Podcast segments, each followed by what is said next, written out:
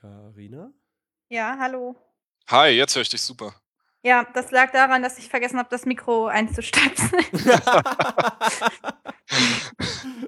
Das darfst du auch einem Tontechniker nicht erzählen. Ich bitte dich. Das ist ja eine Katastrophe. Das ist aber, äh, wie wenn du, ähm, wenn dein Computer nicht richtig funktioniert und in der Technik nachfragst, äh, woran das liegen kann. Und die erste Frage ist, hast du denn schon mal neu gestartet? Ja, ja. Ja klar, ich bin noch nicht dumm. Äh, Das sind immer die. Geräte schuld. Mhm, genau. Wie ich jetzt gerade bei den Gitarrenaufnahmen ins Studio kam und äh, unser Techniker und der andere Gitarrist fummeln irgendwie seit einer Dreiviertelstunde rum, weil kein Ton aus der Gitarre kommt. Ähm, ist übrigens mein Amp und mein Rack und so. Und dann, äh, sie ja, alle Kabel überprüft, die iBox getauscht, was weiß ich, alles was geht. Und ich so, ähm, ihr habt mein Effektgerät nicht eingeschaltet, dann kann da kein Ton rauskommen. So ein Oh Knopf drück, alles läuft. Mm. Der Klassiker. Hallo, liebe Liebenden, hier ist die Sendung mit der Maus aus der Musikindustrie und zwar mit Malik und Carina. und wir haben einen Gast, auf den ich mich jetzt sehr freue. Tatsächlich endlich mal ein Produzent im Haus und das ist der Aljoscha. Hi Aljoscha. Einen schönen guten Abend. Ich habe deswegen die große Freude, was Produktion angeht, weil das wieder so eine Gelegenheit ist, wo ich schon mein Leben lang wissen wollte. All das, was ich noch nie zu fragen wagte. Und ja, Rick Rubin ist immer so schwer telefonisch zu erreichen und Ross Robinson, das ist immer alles schwierig mit denen. Und äh, da freue ich mich, dass äh, du Zeit hast. Ja, freut mich, dass es geklappt hat. Auf jeden Ja. Fall. Nach etlichen Krankheitswochen ähm, haben wir es heute hinbekommen. Magst du mal anfangen und mal so deinen beruflichen, musikalischen Werdegang mal so erzählen? Wo kommst du her? Wie weit soll ich denn ausholen? Alles, was spannend ist. Ich habe, wie die meisten Produzenten, selbst als Musiker angefangen. Hab, ich glaube, so mit 12, 13 in meinen ersten Bands gespielt, äh, als Schlagzeuger. Dann haben wir die ersten Demo-CDs aufgenommen. Das musste dann irgendjemand machen. Das war damals noch unser Gitarrist und ähm, irgendwie fand ich es faszinierend und habe mich dann auch mit reingefuchst und habe die dann irgendwie gemischt, unsere erste Platte. Es klang dann gar nicht so schlimm für das damalige Equipment und die Zeit. Dann habe ich äh, in der Schule angefangen, die ersten Produktionen für Knete so ein bisschen zu machen, habe die Knete in neue Mikros investiert. Ja, und das tue ich eigentlich bis heute. Ja. Ja. Musikalisch so? Was du hörst, was du magst. also eine ganz wichtige Band für mich waren die Deftones damals, Yes. Weil das war eine Band, ähm, die sehr hart und sehr alternativ war, aber trotzdem einen Sound hatte, der unglaublich ähm, ja, wertig und, und geil produziert klang. Und dieser Kontrast hat mich extrem fasziniert und ähm, ja, weiß nicht, das hat, glaube ich, bei mir so einen Stein ins Rollen gebracht, mich so ein bisschen für die Sache dahinter sehr zu interessieren. Ähm, ja, das ist im Prinzip so, ich sag mal so, was damals Alternative Rock und Crossover und so weiter war in den 90er Jahren und Hardcore auch so ein bisschen, das sind eigentlich so meine ganzen Heimmusikrichtungen, aus denen ich selber komme. Hm, Reden wir da von der Adrenaline? Ja, klar. Ja, das muss ich ja mal fragen. Logo. ja, es war bei mir äh, sehr ähnlich. Es war auch einer der Meilensteine, definitiv. Cool. Ja, ich hätte diverse Fragen. Und nicht nur ich, wir haben äh, jetzt wild reingemischt auch Tonnen Anfragen von unseren Hörern. Wir haben nämlich dazu aufgerufen, wer was zum Thema Produktion wissen möchte, kann gerne äh, Fragen stellen und davon wurde auch rege Gebrauch gemacht.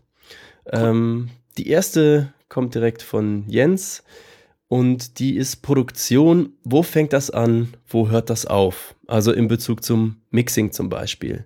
Also was bedeutet Produktion oder Produzent? Ja, das ist im Prinzip ist ein sehr, sehr weit gefasster Begriff, ähm, dem man jetzt diverse Parameter geben kann. Diese Parameter haben sich so in den letzten Jahrzehnten auf jeden Fall immer wieder verändert.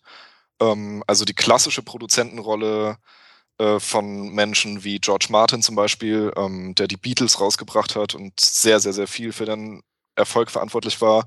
Das waren tatsächlich Menschen, die, ich würde sagen, fast alles gemacht haben. Also die haben sich das Konzept überlegt, die haben an den Songs mitgeschrieben, die haben mit arrangiert. Ähm, George Martin wollte zum Beispiel damals ähm, Paul McCartney als einzigen Frontmann haben und die anderen drei eher dahinter, wo es riesen Knatsch mit der Band gab und die sich dann entsprechend ja, so ein bisschen sortieren mussten, wie das Ganze läuft. Und ähm, diese ganz klassische Produzentenrolle deckt würde ich mal sagen, echt alle Bereiche ab. Also heutzutage ist es so, würde ich sagen, dass es verschiedene Typen und Arten von Produzenten gibt. Es gibt zum Beispiel technische Produzenten. Das sind Leute, die ähm, sowohl die Recordings machen als auch die Mixings und das dann zeitgleich aber auch als Producer betreuen. Bekanntes Beispiel dafür ist Terry Date zum Beispiel, der mhm. Pantera gemacht hat und die genannte Deftones-Platte Deftones mhm. auch. Jemand wie Rick Rubin ist ein rein künstlerischer Produzent. Das ist halt jemand, der viel Bauchgefühl reinbringt in so eine Geschichte, das auch von den Künstlern fordert, aber auch ganz, ganz stark eine Zuhörerposition einnimmt und viele Entscheidungen davon abhängig macht. Letztlich, was ein cooler Kompromiss ist zwischen seinem Bauchgefühl und dem, was halt bei vielen Leuten irgendwie cool funktionieren kann innerhalb dieser Musikrichtung sozusagen. Und ähm, es gibt Musikerproduzenten, also die dann selber, was weiß ich, die Gitarre in die Hand nehmen und einfach mal Riffs die ganze Zeit umschreiben und so. Und so Bob Rock? dachte gerade an die schwarze Metallica und wie die produziert wurde. Ist ja, super Beispiel, genau, genau. Das ist ein cooles Beispiel dafür. Aber das sind halt Leute, also die wirklich sehr hands-on sozusagen sind, weil die einfach selber sehr mit diesem Musiker-Ding noch sehr verknüpft sind und ähm, das dann sehr stark einbringen. Und letztlich, ähm, ich würde sagen, die meisten Leute heute, heutzutage außer jetzt die ganz großen Producer, aber die meisten Leute sind eine Kombination aus allen drei Sachen, die irgendwie in die eine oder andere Richtung gewichtet ist. Okay. Ähm, ich, ich, hoffe, das beantwortet die Frage ein wenig. Äh, ja, es klärt, es klärt den Nebel auf jeden Fall ein bisschen, denn ich habe mich zum Beispiel beim Hip-Hop immer gefragt, äh, wo ich wirklich überhaupt nicht drin stecke, ist dann Jay-Z oder wer auch immer, ist dann Produzent. Und ich denke dann, eigentlich machen die das, was eine Band macht, also sind Songwriter, werden aber immer als Produzenten genannt und dann heißt es, sie bauen Beats und dann kriegt dich das halt nicht so auseinander. Was heißt das jetzt? Schrauben die den Sound der Bassdrum, dass sie toll klingt? Machen sie, wie das Schlagzeug auf dem Viervierteltakt äh, gespielt wird? Machen sie das alles zusammen? Warum ist das, hat das da so einen Schwerpunkt? Und im Elektro ist es ja wieder anders. Das sind halt so, warum, warum heißt das bei den einen Produzent und beim Rock- und Metal-Bereich zum Beispiel passiert das ja erst viel später. Also wenn die Band einen Song geschrieben hat. Also ja, oder auch nicht. Oder auch nicht. Also bei so einem musikalischen Produzenten zum Beispiel kann es durchaus sein, dass die Band äh, nur mit irgendwelchen Fragmenten ins Studio kommt und der Typ sitzt da wirklich mit Gitarre oder am Keyboard und ähm, arbeitet an den Songs mit denen. Wie gesagt, das hängt sehr vom Rollentypus ab, den dieser Mensch sich selbst als Produzent gewählt hat. Also im Hip-Hop ist es so, um darauf kurz einzugehen, die haben etwas andere Begrifflichkeiten. Also der sogenannte Beat-Producer im Hip-Hop ist tatsächlich der Mensch, der sich halt hinsetzt und eigentlich die Komposition macht, also die musikalische Komposition mhm. und äh, Rapper dann kommen und dann halt irgendwie ihre Texte halt drüber knallen. Und ähm, da gibt es dann auch, also ich sag mal im total gehobenen Bereich, also wenn du jetzt so einen Jay-Z hast, da ist es sehr stark aufgesplittet, da gibt es einen eigenen Mixing-Engineer, zu dem das komplette Material später geschickt wird, der das wirklich mischt. Dann gibt es auch einen Executive Producer, also im letzten Fall so ein Rick Rubin, der da irgendwie auf der Couch halt rumhängt und guckt, dass der musikalische Gehalt irgendwie passt und dass das Ganze, wie soll ich sagen, ja eine gewisse Attitüde hat, die man vorher zusammen definiert hat. Aber ich sag mal, so dieses typische Ding, diese Bedroom Productions, die du in Deutschland oft hast, dass einer da hockt, irgendwie ein Beat baut oder selber vielleicht direkt drüber rappt, wie das Crow macht. Bei Crow weiß ich gar nicht, wer es gemischt hat. Ich glaube nicht, dass er es selbst gemixt hat. Die Majors geben es meistens aus der Hand an Leute, die es dann irgendwie professionell machen und dann auch noch ein Mastering. Aber ja, wie gesagt, ey, das sind alles so Begrifflichkeiten, die je nach Musikrichtung und je nach Definition immer mal so ein bisschen variieren können. Da gibt es gibt's nicht die eine in Stein gemeißelte Definition, äh, nach der sich jetzt jeder irgendwie richten kann. Deswegen ist es auch so ein bisschen diffus und deswegen kam die Frage auch bestimmt auf.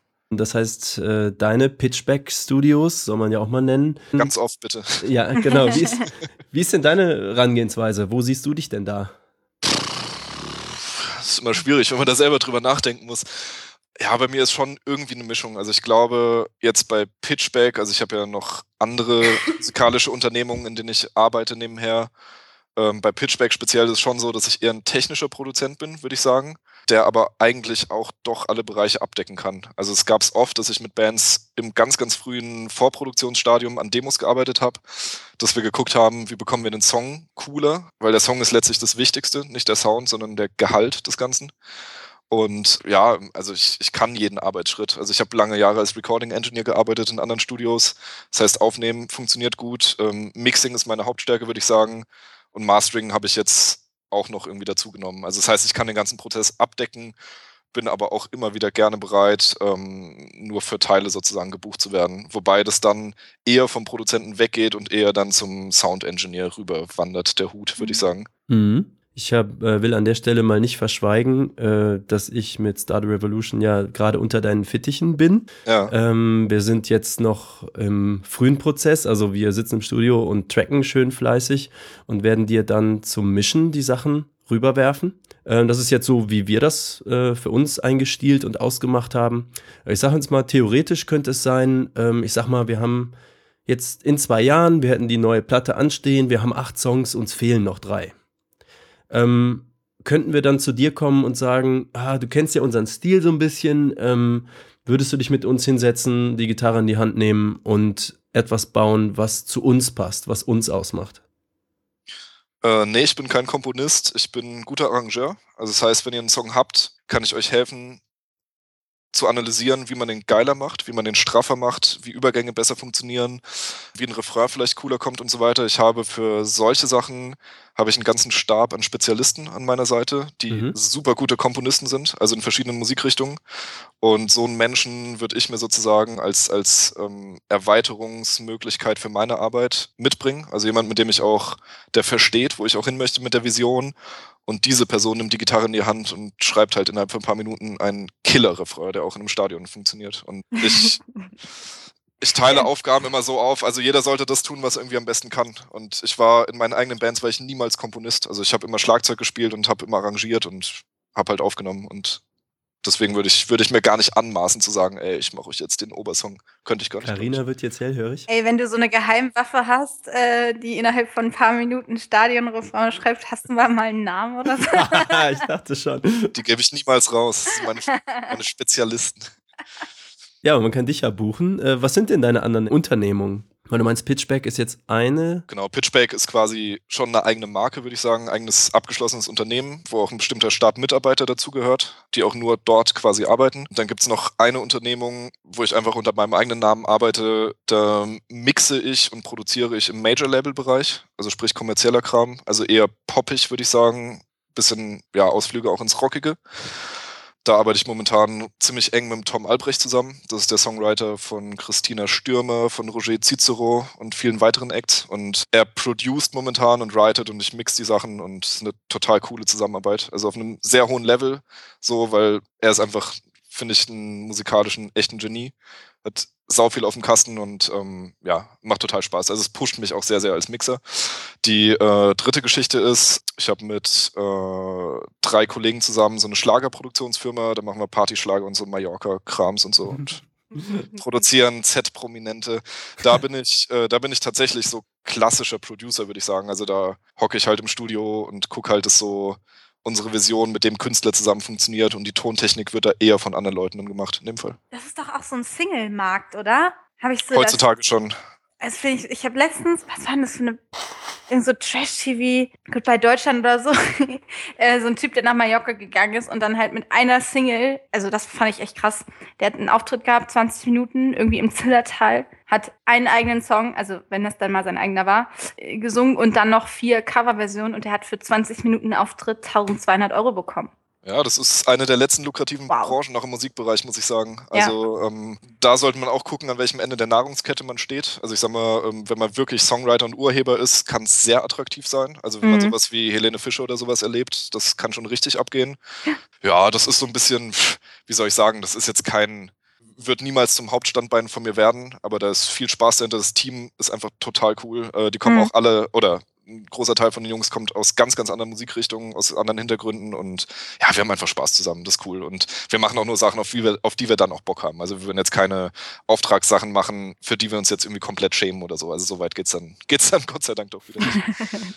Ich hätte noch weitere Hörerfragen, um mal ein bisschen tiefer in das Thema Produktion einzusteigen. Wer oder was definiert den Sound einer Produktion? Also wie setzt sich der zusammen? Ich sage jetzt mal als Beispiel, benutzte Instrumente versus Studio-Equipment versus Mixen versus Mastering. Kurze Einleitung dazu, äh, wieder eigene Erfahrung. Wir sitzen halt gerade im Studio. Du warst am ersten Tag bei den Schlagzeugaufnahmen ja da und da habe ich dich dann erlebt, wie du quasi mit einer Trommel ne, in dem Raum, den wir hatten, im Studio rumgegangen bist, um den besten Punkt zu suchen, äh, wo das Schlagzeug am besten klingt. Dann haben wir dort das Schlagzeug aufgebaut. Und ich muss echt sagen, äh, ich habe schon drei oder vier Platten aufgenommen, aber so cool haben Drums im Studio noch nie geklungen. Also das macht jetzt schon über diese Studioboxen, die ich immer sehr schwer einzuschätzen fand, einen Riesenspaß, einfach nur äh, beim Gitarre aufnehmen dem Schlagzeug zuzuhören. Und da merkte ich schon, okay, es macht doch einfach einen Unterschied, ob der Kram von Anfang an gut klingt oder nicht. So, deswegen nochmal, was definiert den Sound einer Produktion? Wie setzt er sich in den einzelnen Schritten zusammen? Da kann ich nochmal auf die erste Frage, also das nochmal quasi zurückholen, das Thema, ähm, so Produzent versus äh, Toningenieur. Wenn du einen Produzenten hast und der konkret so definiert ist, du hast einen Producer-Vertrag, die relativ kompliziert werden können. Also im Major-Bereich hast du das und da wird tatsächlich das Endentscheidungsrecht festgelegt für Entscheidungen. Und darunter fallen auch künstlerische Sachen, wie die, wie die Soundästhetik von der Platte. Und du kannst es dir als Produzent, gerade als namhafter Produzent, quasi unterschreiben lassen, dass du am Ende entscheidest, nehmen wir jetzt die Snare oder doch eine Piccolo oder wie auch immer. Bei mir ist es nicht so. Also wenn ich mit Pitchback arbeite, haben bei mir immer die Kunden das letzte Entscheidungsrecht. So. Und letztlich hängt es dann davon ab, was für eine Geschäftsbeziehung man dann irgendwie so ein bisschen eingeht. Also es hängt so ein bisschen mit Vertrauen ab. Ich meine, wenn Leute zu mir kommen, die einige Produktionen von mir richtig cool finden und sagen, ey, pass auf, wir haben Bock, irgendwie in so eine Soundrichtung zu gehen, dann hilft es natürlich, wenn die von ihrer Seite aus so ein gewisses Vertrauen mitbringen und halt sagen, ja, mach doch mal, sag uns doch mal, wie du gerade sagtest, mhm. wo wir jetzt die Drums hinstellen oder so.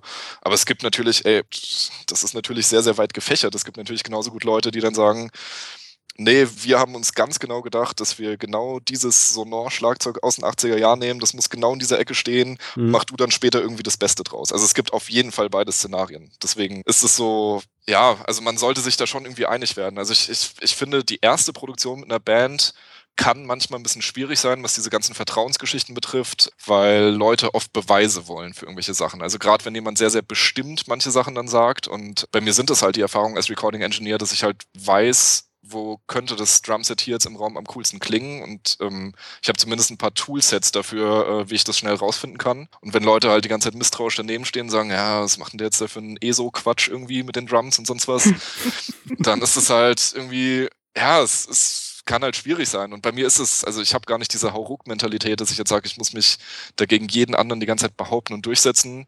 Aber wenn Leute dann einfach merken, ey, das ist irgendwie cool, das hat schon Hand und Fuß, dass das jetzt gerade funktioniert, ja, dann ist meistens die zweite Produktion sehr, sehr einfach, weil dann ist man irgendwie zusammen in so einem Flow drin und das ist nicht so Ego gegen Ego.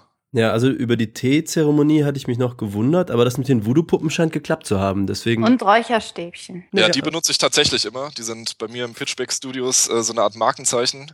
Das habe ich in LA irgendwie entdeckt. Da war, also ich war ein paar Mal an der Westküste, habe da auch bei coolen Leuten gelernt und so und da rochen alle Studios gleich in den USA. Und es ist eine Räucherstäbchensorte, die da wirklich immer benutzt wird. Also egal, ob von Tommy Lee oder Rick Rubin oder wer auch immer da seinen Krams irgendwie macht. Und die sind echt cool. Wenn du reinkommst als Musiker, bist du echt so ein bisschen entspannter und in so einer anderen kreativen Stimmung. Also Geruchsrichtung Gras, oder? Ja, genau. nee, die heißen Nackt-Jumper. Das sind so ganz klassische, ich glaube, indische Räucherstäbchen sind das. Und ja, ich, die benutze ich tatsächlich. Vielleicht sollten wir die. Teenager habe ich die auch, habe ich mein Zimmer auch damit vollgequalmt. Sehr geschmackvoll. So ja, auf so einem Esoterik-Trip. Zack, die können wir mal in die Show Notes packen wenn du da eine Quelle hast. Alle, die jetzt äh, die West Coast Produzenten Räucherstäbchen wissen wollen. Um mal so die Kette aufzumachen, benutzte Instrumente versus Studio-Equipment, Mixen, Mastering, wie sich der gute Sound zusammensetzt. Würdest du da mal so eine Gewichtung nennen können oder kann man das gar nicht sagen? Du meinst, an welcher Stelle quasi der größte Hebel sitzt von der ganzen Geschichte? Ja, zum Beispiel. Oder welcher überbewertet wird deiner Meinung nach? Okay, das, also es hängt definitiv sehr, sehr stark von der Musikrichtung ab. Also um jetzt mal zwei kontrastreiche Beispiele zu skizzieren, ähm, wenn du auf der einen Seite Bluesrock hast, ähm, sollte die Aufnahme zum Beispiel einfach geil sein. Also du bist in einem geilen Raum mit geilen Instrumenten, mit einer geil tighten Band, die einen guten Tag irgendwie gerade hat und äh, ja, es klingt dann halt irgendwie auf Band alles schon irgendwie fett und muss nur so ein bisschen beigehobelt werden, sage ich mal, um am Ende ein cooles Produkt zu haben.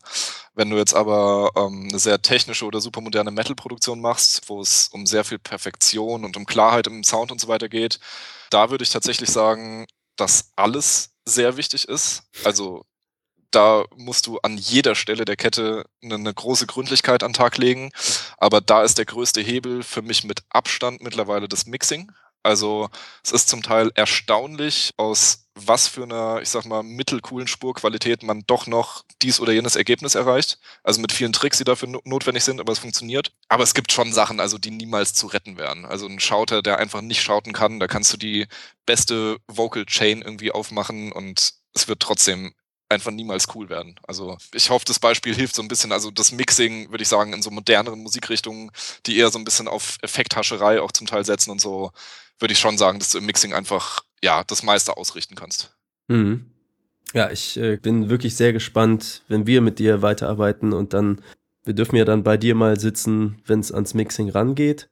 Und dann bin ich auf deine Herangehensweise sehr gespannt. Vor allem auch äh, würde mich interessieren, wie tief du dann nochmal in die Songs reingehst. Ich sag mal, wenn wir einen Song haben, der im Proberaum natürlich einfach nur mit den vorhandenen Instrumenten gespielt wird, wo im C-Part ein Schlagzeug kurz alleine spielt, dann hat das ja zum Beispiel als Effekt an der Stelle nicht kurz so ein Radiosound von weit weg, aber das sind ja Dinge, die du noch einführen könntest und das verändert ja den ganzen Song eventuell. Es gibt manchen Songs ja erst den richtigen Kick oder den witzigen Dreh.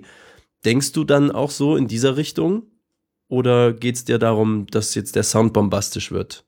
Oder kommt es auf den Auftrag an? Die Aufträge sind da unterschiedlich. Also ich habe jetzt, äh, den Monat habe ich gerade unter anderem drei Hardcore-LPs gemischt, ähm, die sehr rough klingen wollten und so sehr so New York Hinterhof-Style 90er Jahre mäßig irgendwie. Und da ist es schon so, dass ich halt gucke, dass es authentisch ist. Also mhm. dass, äh, dass da jetzt eben nicht irgendwie vor jeder Snare irgendwie ein Becken vorher angeflogen kommt und die Vocals irgendwie in kleine Stückchen zersägt werden und diese ganzen Spielereien, die man heutzutage auch so machen kann. Ich finde schon, also ich halte Mixing für was sehr Kreatives. Also ich, ich fühle mich dabei, also in einem eher kreativen Zustand, weil diese ganzen technischen Sachen erledige ich vorher. Also sprich, äh, alle Cuts und so weiter sind vorher gemacht. Damit will ich mich beim Mischen einfach überhaupt nicht befassen. Ähm, ich mische super schnell und sehr nach Bauchgefühl und ich höre fast nicht mit Referenzen gegen. Also es ist bei mir ein sehr, sehr, sehr schneller Prozess. Das ist so, als ob du dich auf deiner Gitarre sehr heimisch fühlst, auf dem Griffbrett, die in die Hand nimmst und kurz mal einen Riff rausballerst, weil dir gerade danach ist. Also so, so ungefähr kann man, so ist mein Gefühl beim Mixen. Also ich sitze nicht die ganze Zeit da und rechne jetzt aus, ja, der Vocal Part muss jetzt minus 6 dB da liegen und bla bla bla. Nee, überhaupt nicht. Also mhm. ich, ich, ich arbeite auch eher mit dem Vorschlaghammer als irgendwie mit, mit dem Zahnarztbohrer so. Und ähm, also ganz am Ende gehe ich sehr ins Detail und wie gesagt, diese Tom-Mix, äh, diese, diese Pop-Mixing-Geschichte, die ich mit dem Tom Albrecht zusammen mache, da mischte auch mal an einem Song irgendwie zwölf Stunden und das macht dann auch alles irgendwie Sinn, weil du da in die aller, aller winzig kleinsten Details irgendwie abtauchst und der braucht es dann aber auch. Und der hatte auch so viele Layer von Synthes und so weiter. Aber ich sag mal, in so einer klassischen Band-Situation äh, gucke ich erstmal, dass der Grundsound einfach klatscht, dass der total passt zu dem, was da musikalisch ist. Und ähm, der zweite Arbeitsschritt, also auch in diesem kreativen Bereich, ist genau das, was du sagtest, einfach zu gucken, was gibt dem Song noch so ein bisschen mehr Flow oder was macht es noch ein bisschen spannender vielleicht. Mhm. Ich habe eine Frage, und zwar ist das eigentlich eh eine Dummy-Frage. Ähm, und zwar nicht nur für mich, sondern, also ihr, ihr seid ja da schon sehr, äh, geht ja schon ziemlich ins Detail und so, weil ihr Ahnung habt. Aber es gibt ja bestimmt auch Hörer, die wirklich wenig Ahnung bis gar keine Ahnung haben. Und ich würde mich zu den Leuten zählen, die wenig Ahnung haben. Kannst du vielleicht einmal kurz erklären, was ist der Unterschied oder was ist Mixing und was ist Mastering? Ja, also man kann es, glaube ich, so erklären, dass es echt einfach greifbar ist. Also Mixing ist im klassischen Sinne, dass du ganz viele verschiedene Einzelspuren hast. Also egal, ob die jetzt nur digital erzeugt worden sind von Keyboard-Synthesizern oder so, oder ob die halt wirklich aufgenommene Mikrosignale und so sind. Und aus denen machst du halt eine Mischung, aus der am Ende zwei Spuren werden. Also sprich der fertige Stereo-Track sozusagen. Mhm. Beim Mastering klassischerweise nimmst du genau diesen fertigen Stereo-Track, da hast du nicht mehr Einzelspuren, sondern nur dieses fertige Ding sozusagen mhm. und bearbeitest das in der Summe und guckst, dass du das nochmal cooler machst, diese Summe davon. Ah, okay. Was kann man da cooler machen? Was ist das Ziel da? Das größte Ziel ist in technischer Hinsicht, dass es auf ganz, ganz, ganz möglichst vielen verschiedenen Abhörmöglichkeiten konstant gut klingt. Je so. nachdem, was, was für Möglichkeiten du hast. Zum Beispiel auf iPod-Kopfhörern hast du einen extrem eingeschränkten Frequenzgang. Also die sind eher so ein bisschen piepsig, haben jetzt nicht die wahnsinnig großen, geilen Bässe. Aber der gleiche Track, der da drauf irgendwie cool klingen muss und nicht zu scharf klingen darf und so, muss halt in einem großen Club auch irgendwie dann die komplette Power entfalten. Und ähm, das ist letztlich die Kunst am Mastering, das auf ganz vielen Systemen sozusagen hörbar und erfahrbar zu machen, dass es so funktioniert und in geschmacklicher Hinsicht letztlich das nochmal weiter fortzuführen, was Producer und Mixer halt vorher da irgendwie schon so ein bisschen in Stein gemeißelt haben während des Mixes. Also die Ästhetik sozusagen vielleicht noch einen Tacken mehr auszuarbeiten, die vorher angestrebt worden ist. Frag mich gerade, wie man das testet. Rennt man dann in zehn verschiedene Diskos, um zu hören, wie es auf der großen Anlage klingt? Im Idealfall nicht. also beim Mastering ist es so, dass du ja, das macht ja auch jeder unterschiedlich. Also bei mir ist es so, ich habe drei Lautsprechersets, die ich alle sehr, sehr gut kenne. Also das eine sind sogenannte Midfield Speaker, also das heißt, sind, sind ja mittelgroße Lautsprecher. Mhm. Dann habe ich diese klassischen NS10, das sind die, die man in den ganzen Studiozeitschriften immer irgendwie rumstehen sieht. Das ist so eine Mittenlupe, würde ich sagen. Also die sind sehr, sehr mittenfixiert, klingen fast schon unangenehm, aber die highlighten den Gesang sehr, sehr stark. Da kannst du halt hören, ob der Gesang zu laut oder zu leise ist oder ob dann noch so eine gewisse Schärfe ist gegen die Gitarren. Und dann habe ich so ein, ja, so, ein, so, ein, so eine Mini-Heimstereoanlage, so, ein, so einen alten Mini-Display aus den 90er Jahren, also so Mutters Küchenradio in etwas cooler, sag ich mal. Und darauf guckst du halt, wie das auf dem kleinen System funktioniert. Und der Raum sollte dafür irgendwie schon gewissen Maßgaben folgen, indem du das machst. Also, dass die Bässe da unter Kontrolle sind und dass du eine gleichmäßige Nachhaltzeit hast über verschiedene Frequenzbereiche. Und dann, ähm, wenn du viele Erfahrungen in diesem Raum hast, ähm, dann kriegt man irgendwann ein Gespür dafür, ob jetzt gerade zu viele Bässe drin sind oder zu wenig und wie auch immer. Aber es ist schwierig. Also es ist ein sehr, ähm, sehr, sehr differenzierter Bereich, in dem man da arbeitet beim Mastering. Da würde mich schon interessieren, was deiner Meinung nach einen guten Produzenten ausmacht. Also ist es die Technikschlacht, die ist ja hier so ein bisschen angeklungen, oder Ohr und Erfahrung? Im Idealfall eine Kombination aus beidem, aber ich gebe immer dem musikalischen Gehalt Vorfahrt. Eine meiner absoluten Lieblingsbands sind die Beatles und die klingen nach heutigen Maßstäben, klingt es einfach nicht besonders cool. Also das waren die ersten Versuche, was man mit Stereo machen kann, als es da gerade aufkam zu der Zeit, als sie im Studio waren. Dann haben sie halt auf den linken Lautsprecher Bass und Gesang gelegt, auf dem rechten Lautsprecher Schlagzeug und Klavier, was halt nach heutigen Maßstäben völliger Quark irgendwie ist, weil die einfach nicht, noch nicht wussten, ja, was machen wir jetzt irgendwie damit. Und es klingt alles komisch und so, aber wenn man mal auf den musikalischen Gehalt hört oder was für Arten von Zweistimmigkeiten die drin haben, was für Orchester-Arrangements die drin haben, wie die Songs bei denen komponiert und strukturiert sind, ist es für mich in der Popmusik eigentlich ungeschlagen bis heute und ähm, mich kickt immer ein geiler Song mehr als eine fette Produktion. Also es gibt sehr viele sogenannte Blender-Produktionen meiner Meinung nach heutzutage, wo Leute denken, dass sie mit einem extrem fetten Sound irgendwie musikalischen Gehalt kreieren für mich persönlich als Hörer jetzt gesehen, gar nicht irgendwie als, als äh, Producer gesehen, geht das immer komplett nach hinten los. Das sind dann Sachen, die höre ich mir einmal an, bin vielleicht kurz fasziniert davon, dass irgendwie die Bassdrum krass klatscht oder so, aber dann habe ich den Song auch sofort wieder vergessen und dann spielt es für mich überhaupt keine Rolle mehr. Deswegen im Idealfall beides. Ja, was sagst du denn zu Metallica Sand Anger? Ähm, da scheiden sich sehr die Geister. genau. Ich muss sagen, ich habe die Platte zufällig vor nicht allzu langer Zeit gehört. Und damals, als sie rauskam, habe ich gerade ein Praktikum in der Werbeagentur gemacht und auf diesem komischen Praktikantenrechner war das die einzige Platte, die da drauf war. Und während ich mich dann durch 10.000 äh, Photoshop-Schablonen quälen musste, hatte ich die immer auf random irgendwie an, weil das wirklich das einzige war, was ja irgendwie an Mucke gab. Das war noch lange vor YouTube und sonst was.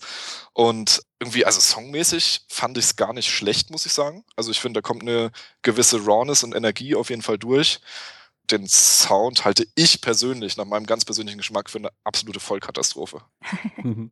ja, hätte Andy Sneap oder irgendein richtiger Könner die Platte gemacht, dann wird die, glaube ich, schon ab und zu mal bei mir noch laufen, so ja. des Öfteren. Ich als alter Metallica-Fan, äh, so aus der Ride the Lightning, Master of Puppets, Justice Era, ich fand jetzt nie, dass die einen besonders guten Sound haben oder auch kein gutes Grafikdesign oder so. Äh, aber ne, da waren die Songs halt einfach grandios. Mhm. Nur dann, ich habe mich echt immer gefragt, die haben doch wirklich alle Möglichkeiten der Welt. Warum klingt die Justice so mies? Warum ist das alles bei denen immer so komisch? Ja, ich glaube gerade dann. Ich glaube, wenn du ähm, in, in so einem, ja, wenn du so eine verwöhnte Millionärsgöre dann irgendwie bist, dann und da gelangweilt im Studio rumhockst und deine Sachen zusammenzimmerst, ja, irgendwas muss man halt krasser machen als die anderen. Okay, dann verzerren wir jetzt halt diese Platte ohne Ende und machen halt eine Snare, die eigentlich gar nicht geht. Ich habe ähm, die Erfahrung gemacht, dass die beiden Leute, die ich kenne, die den Sound der Sand Anger gut fanden, beides Audio-Engineers sind. Und genau das hat mich immer sehr verwirrt. So, äh, Noch im Beruf oder? Ja, ja, die sind Oder waren sie arbeitslos?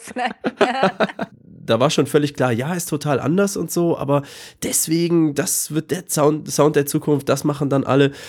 Und ich dachte immer so, aber allein die Snare, das ist, wer ist die Band, die zu der Snare spielt? Das, warum? Jetzt, ja, bei Deftones wäre ich mit dir genau einer Meinung. Das klingt irgendwie anders oder sowas wie die erste Korn, die erste Slipknot. Ähm, Stimmt, ja. Die erste Machine Head zum Beispiel. Ach, Vielleicht Ja?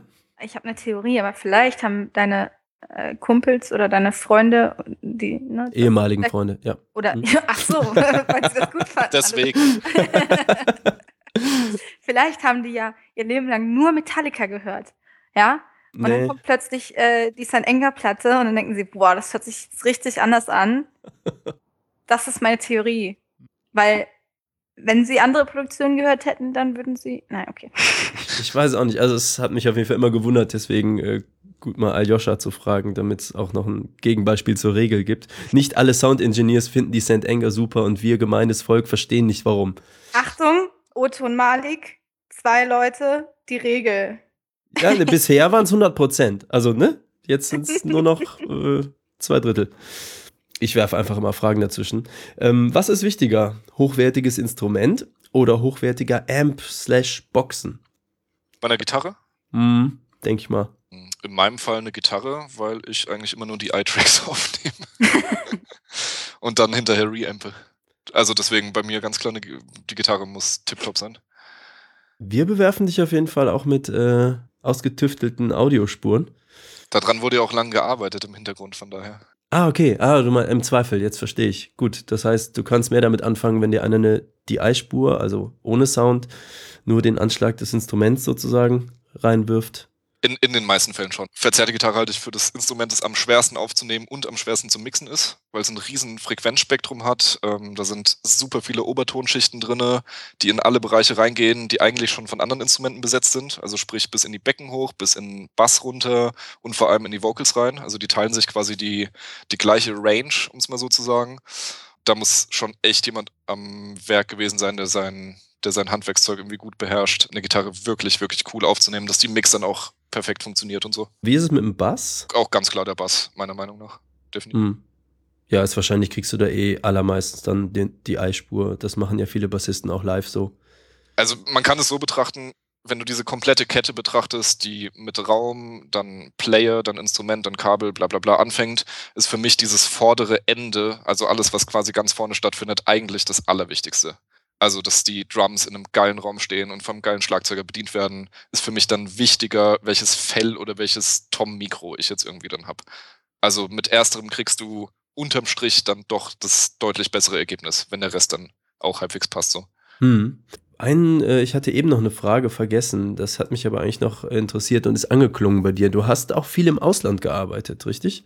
Nein, ich habe gar nicht im Ausland gearbeitet, aber ich war über drei Jahre hinweg immer wieder in Staaten, habe da so ein bisschen genetworked, irgendwie coole Leute so kennengelernt, viele Konzerte besucht und so weiter. Und ähm, für mich war es ganz faszinierend zu sehen, also gerade an, an der Westküste, dass so die, die Arbeitsmoral im kreativen Bereich, eine, äh, wie soll ich sagen, die haben eine komplett eigene Haltung, was das betrifft. Also mhm. Also die, die Amis, die Amis machen sehr schnell Nägel mit Köpfen. Also da werden Entscheidungen sehr früh und sehr konkret getroffen. Also ein Beispiel ist zum Beispiel äh, in Deutschland ist es häufig so, dass Signale möglichst neutral aufgenommen werden, um dann später alle Bearbeitungsmöglichkeiten zu haben. Also sprich beim Drumset, du baust deine Mikros auf, gehst in deinen Vorverstärker, nimmst es in deinem System auf und dann später guckt der Mixer halt, was Sache ist. Bei den Amis ist es so, dass die meistens äh, in Pulte aufnehmen und dann sehr, sehr stark mit dem EQ schon direkt eingreifen. Also die EQen sich das quasi schon so hin, wie sie es haben wollen. Und das sind dann aber finale Entscheidungen, die sind nicht mehr rückgängig zu machen. Also die sind sehr entscheidungsfreudig, was aber äh, dem Prozess in meinen Augen extrem hilft. Setzt aber voraus, du weißt genau, was du tust, wenn du im frühen Stadium schon den Sound so stark formst. Ja, das ist halt so ein bisschen diese keine Gefangenen-Mentalität. Das ist wie beim Koch irgendwie, der am Anfang zu schnell schnibbelt und dann ein paar Liter Blut verliert, so um diese Technik zu lernen. Ähm, am Anfang baust du halt Scheiße und dann war das Mikro doch falsch eingestöpselt oder der EQ hat gerauscht oder wie auch immer.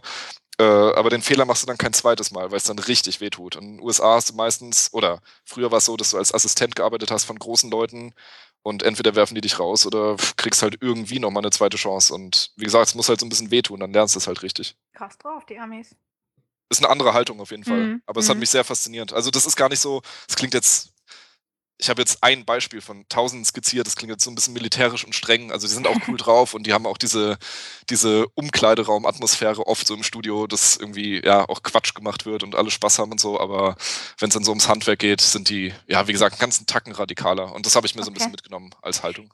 Geht dann dadurch, also durch diese Arbeitshaltung, geht das Ganze schneller? Also vom Moment, des, wir gehen jetzt ins Studio bis zum fertigen Master, geht es dann mit so einer Arbeitshaltung schneller als in Deutschland? Oder wo ist der Vorteil davon? Ich würde gar nicht sagen, dass du zeitlich einen großen Unterschied hast, aber die Gewichtung, die findet an einer anderen Stelle der Kette sozusagen statt. Und ähm, meiner Meinung nach an der an der richtigen Stelle, ähm, weil wenn du mit super hochwertigen Analogsachen aufnimmst, was viele Amis da tun, also gerade in den großen Studios, ähm, die klingen einfach geil. Also wenn du mhm. damit EQst, klingt es einfach echt besser, als wenn du später irgendwie in der Workstation deinen digitalen EQ dafür benutzt, gerade für große Bewegungen, die die halt auch machen. Also ich finde halt, die Ergebnisse sprechen sehr für sich. Ich meine, die Ami-Produktionen mhm. sind halt einfach Weltstandard und daran orientieren sich die meisten Leute. Also es ist nicht der technische Unterschied analog, digital oder solche Sachen, was ja oft auch so kolportiert wird, ist die Attitüde, ist die Attitüde dahinter. Also ich meine, klar, du hast, du hast ja ganz, ganz andere Produktionsbudgets ähm, und du hast sehr viel mehr hochspezialisierte Leute in den USA. Also in Deutschland gibt es, würde ich sagen, fünf, sechs Major-Label-Mixer, also die nur das machen, also die wirklich davon leben, die mixen nur Platten für Majors, die auch wirklich groß unter die Leute kommen. Die sind mhm. alle äh, bei, der, bei der gleichen Managementagentur, ähm, die da halt entsprechend die Jobs dann zu den Leuten zuteilt und in den USA hast du zig Leute sitzen. Also ich glaube, allein LA, keine Ahnung, sitzen bestimmt 50 solcher Mixer irgendwie rum. Und da gibt es aber auch so eine totale Speerspitze. Also in den USA gibt es so, ich würde sagen, zehn Leute, die da das meiste aus den Charts und vom Markt einfach dann bedienen in verschiedenen Musikrichtungen, was ich sehr, sehr faszinierend finde. Und äh, das sind die Leute, die ich da so am spannendsten finde, was so Vorbildfunktionen im Sound und so weiter betrifft, weil die geben schon so vor, wie, wie der Hase läuft. Um mal so ein paar Produktionen zu nennen, die du gemacht hast, äh, also im Metal-Bereich zumindest bekannt, sind ja Eskimo Callboy, die sind ja gerade auch irgendwo in den Charts eingestiegen. Nasty zum Beispiel, Vitya, Any Given Day, Marathonmann. Ähm, die klingen ja alle sehr unterschiedlich. Wie erreichst du das? Was ist da dein Ziel bei der Soundfindung? Der erste Schritt dabei ist, wenn ich anfange zu mischen, lasse ich mein Ego in der Garderobe hängen weil das für mich der größte Feind wäre, was dieses Ergebnis betrifft, das du gerade meintest. Für mich wäre das eine Horrorvorstellung, einen Aljoscha Sieg-Sound zu haben, für den dann die Leute kommen. Weil wenn der in zwei Jahren out ist, dann habe ich ein Problem. So, dann kann ich mir einen anderen Job suchen. Mhm. Nicht nur das, also für mich ist es auch der kreative Anspruch. Also mir geht es nicht darum, dass eine Band kommt und ich drücke denen alles drauf, was ich irgendwie geil finde sondern die spielen ja in der Musikrichtung X und da gibt's ja dann irgendwie die nächst fettere Ami-Band oder es ist eine ganz neue Musikrichtung, die es vorher irgendwie so noch nicht gab, dann hast du einen anderen Approach, aber normalerweise ist es schon so, dass es dann Sachen gibt, die diese Bands halt irgendwie cool finden. Das heißt, dann gibt's so drei, vier Platten, die man sich zusammen so ein bisschen anhört, um einfach mal zu gucken, ey, pff, haben die eher hohe Snares, haben die eher tiefe Snares, wie ist es denn so? Also um überhaupt so ein paar Parameter sozusagen in diese Produktion reinzubekommen. Und ähm, beim Arbeiten ist es schon so, dass ich mit sehr, sehr, sehr verschiedenen Toolsets arbeite und auch meine Mentoren, gerade was Mixing betrifft, aus ganz, ganz verschiedenen Richtungen einfach kamen und ähm, ich mit verschiedenen Tools in verschiedenen Richtungen dann arbeite, um das so machen zu können. Also gerade für die Produktion, die von unserer Seite gerade läuft, wieder hochspannend. Was mich immer schon interessiert hat als Musiker, ist mal mit einem Produzenten zusammenzuarbeiten, der den Song auf die nächsthöhere Stufe heben kann innerhalb dieses Prozesses. Damit meine ich jetzt nicht Songwriting, sondern damit meine ich genau, man sitzt beim Mischen da und es ist wie der sechste Mann der Band, der sagt, ich habe eine Vision, ich habe eine Vorstellung, wie, so, wie eure Platte, zum Beispiel wie die erste Deftones wie die Adrenaline eigen klingen kann. Wie kriege ich das eigene aus einer Band? Das waren jetzt so viele Vorschusslorbeeren, dass ich dich nur noch enttäuschen kann. Du am Ende heulend in der Ecke sitzt im Mixraum. da musst du, musst du auf jeden Fall sehr aufpassen.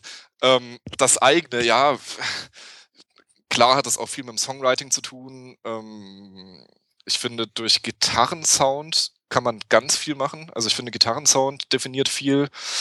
Ähm, auch die Art, wie die Drums äh, geprocessed sind. Also bei Marathon zum Beispiel gab es halt keine Drum-Samples und deswegen, ja, klingt die so ein bisschen garagiger und punkiger und so ein bisschen rougher halt. Und Any Given Day zum Beispiel war halt komplett gesampelt und äh, das klingt halt sehr präzise und sehr irgendwie aufs Maul so. Und ähm, das sind so die Parameter, mit denen ich dann sozusagen als Mixer, sage ich mal, dann arbeite. Ähm, das kann ich im Vorfeld, ähm, also bevor ihr zu mir reinkommt, habe ich das Bild noch nicht im Kopf, aber sobald ihr mir dann die Spuren bringt, irgendwie auf der Festplatte, ich lade die irgendwie rein und höre dann so rein, in dem Moment entsteht es und das ist extrem wichtig. sagen alle von den richtig großen Top-Mixern aus den USA auch, als erstes entsteht das Bild und dann arbeitest du darauf zu. Das ist nie andersrum. Also du, du fischst nicht im Dunkeln. Du, du fängst nicht an, ja, ich mach die Kick mal irgendwie und guck, dass irgendwie passt. Also ich habe dann schon, äh, ich habe wie so ein inneres Bild von dem Sound dann im Kopf, den ich gern haben möchte und dann sorge ich dafür,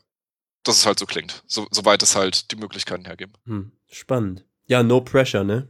Hattest du das schon mal, dass dir ein, eine Band oder ein Label oder wie auch immer ein ähm, Spuren geschickt hat und du hast dir das angehört und hast gesagt, okay, damit kann ich einfach jetzt nichts anfangen. Obwohl ich die Band eigentlich cool finde, aber das, ich, da habe ich keine Vision oder da habe ich keine Idee. Bei Pitchback gibt es den Mechanismus, dass ich mir bei allen Bewerbungen grundsätzlich erstmal einen Rough Mix anhöre von der Sache überhaupt. Also mhm. sprich, funktioniert es mit der Musik überhaupt?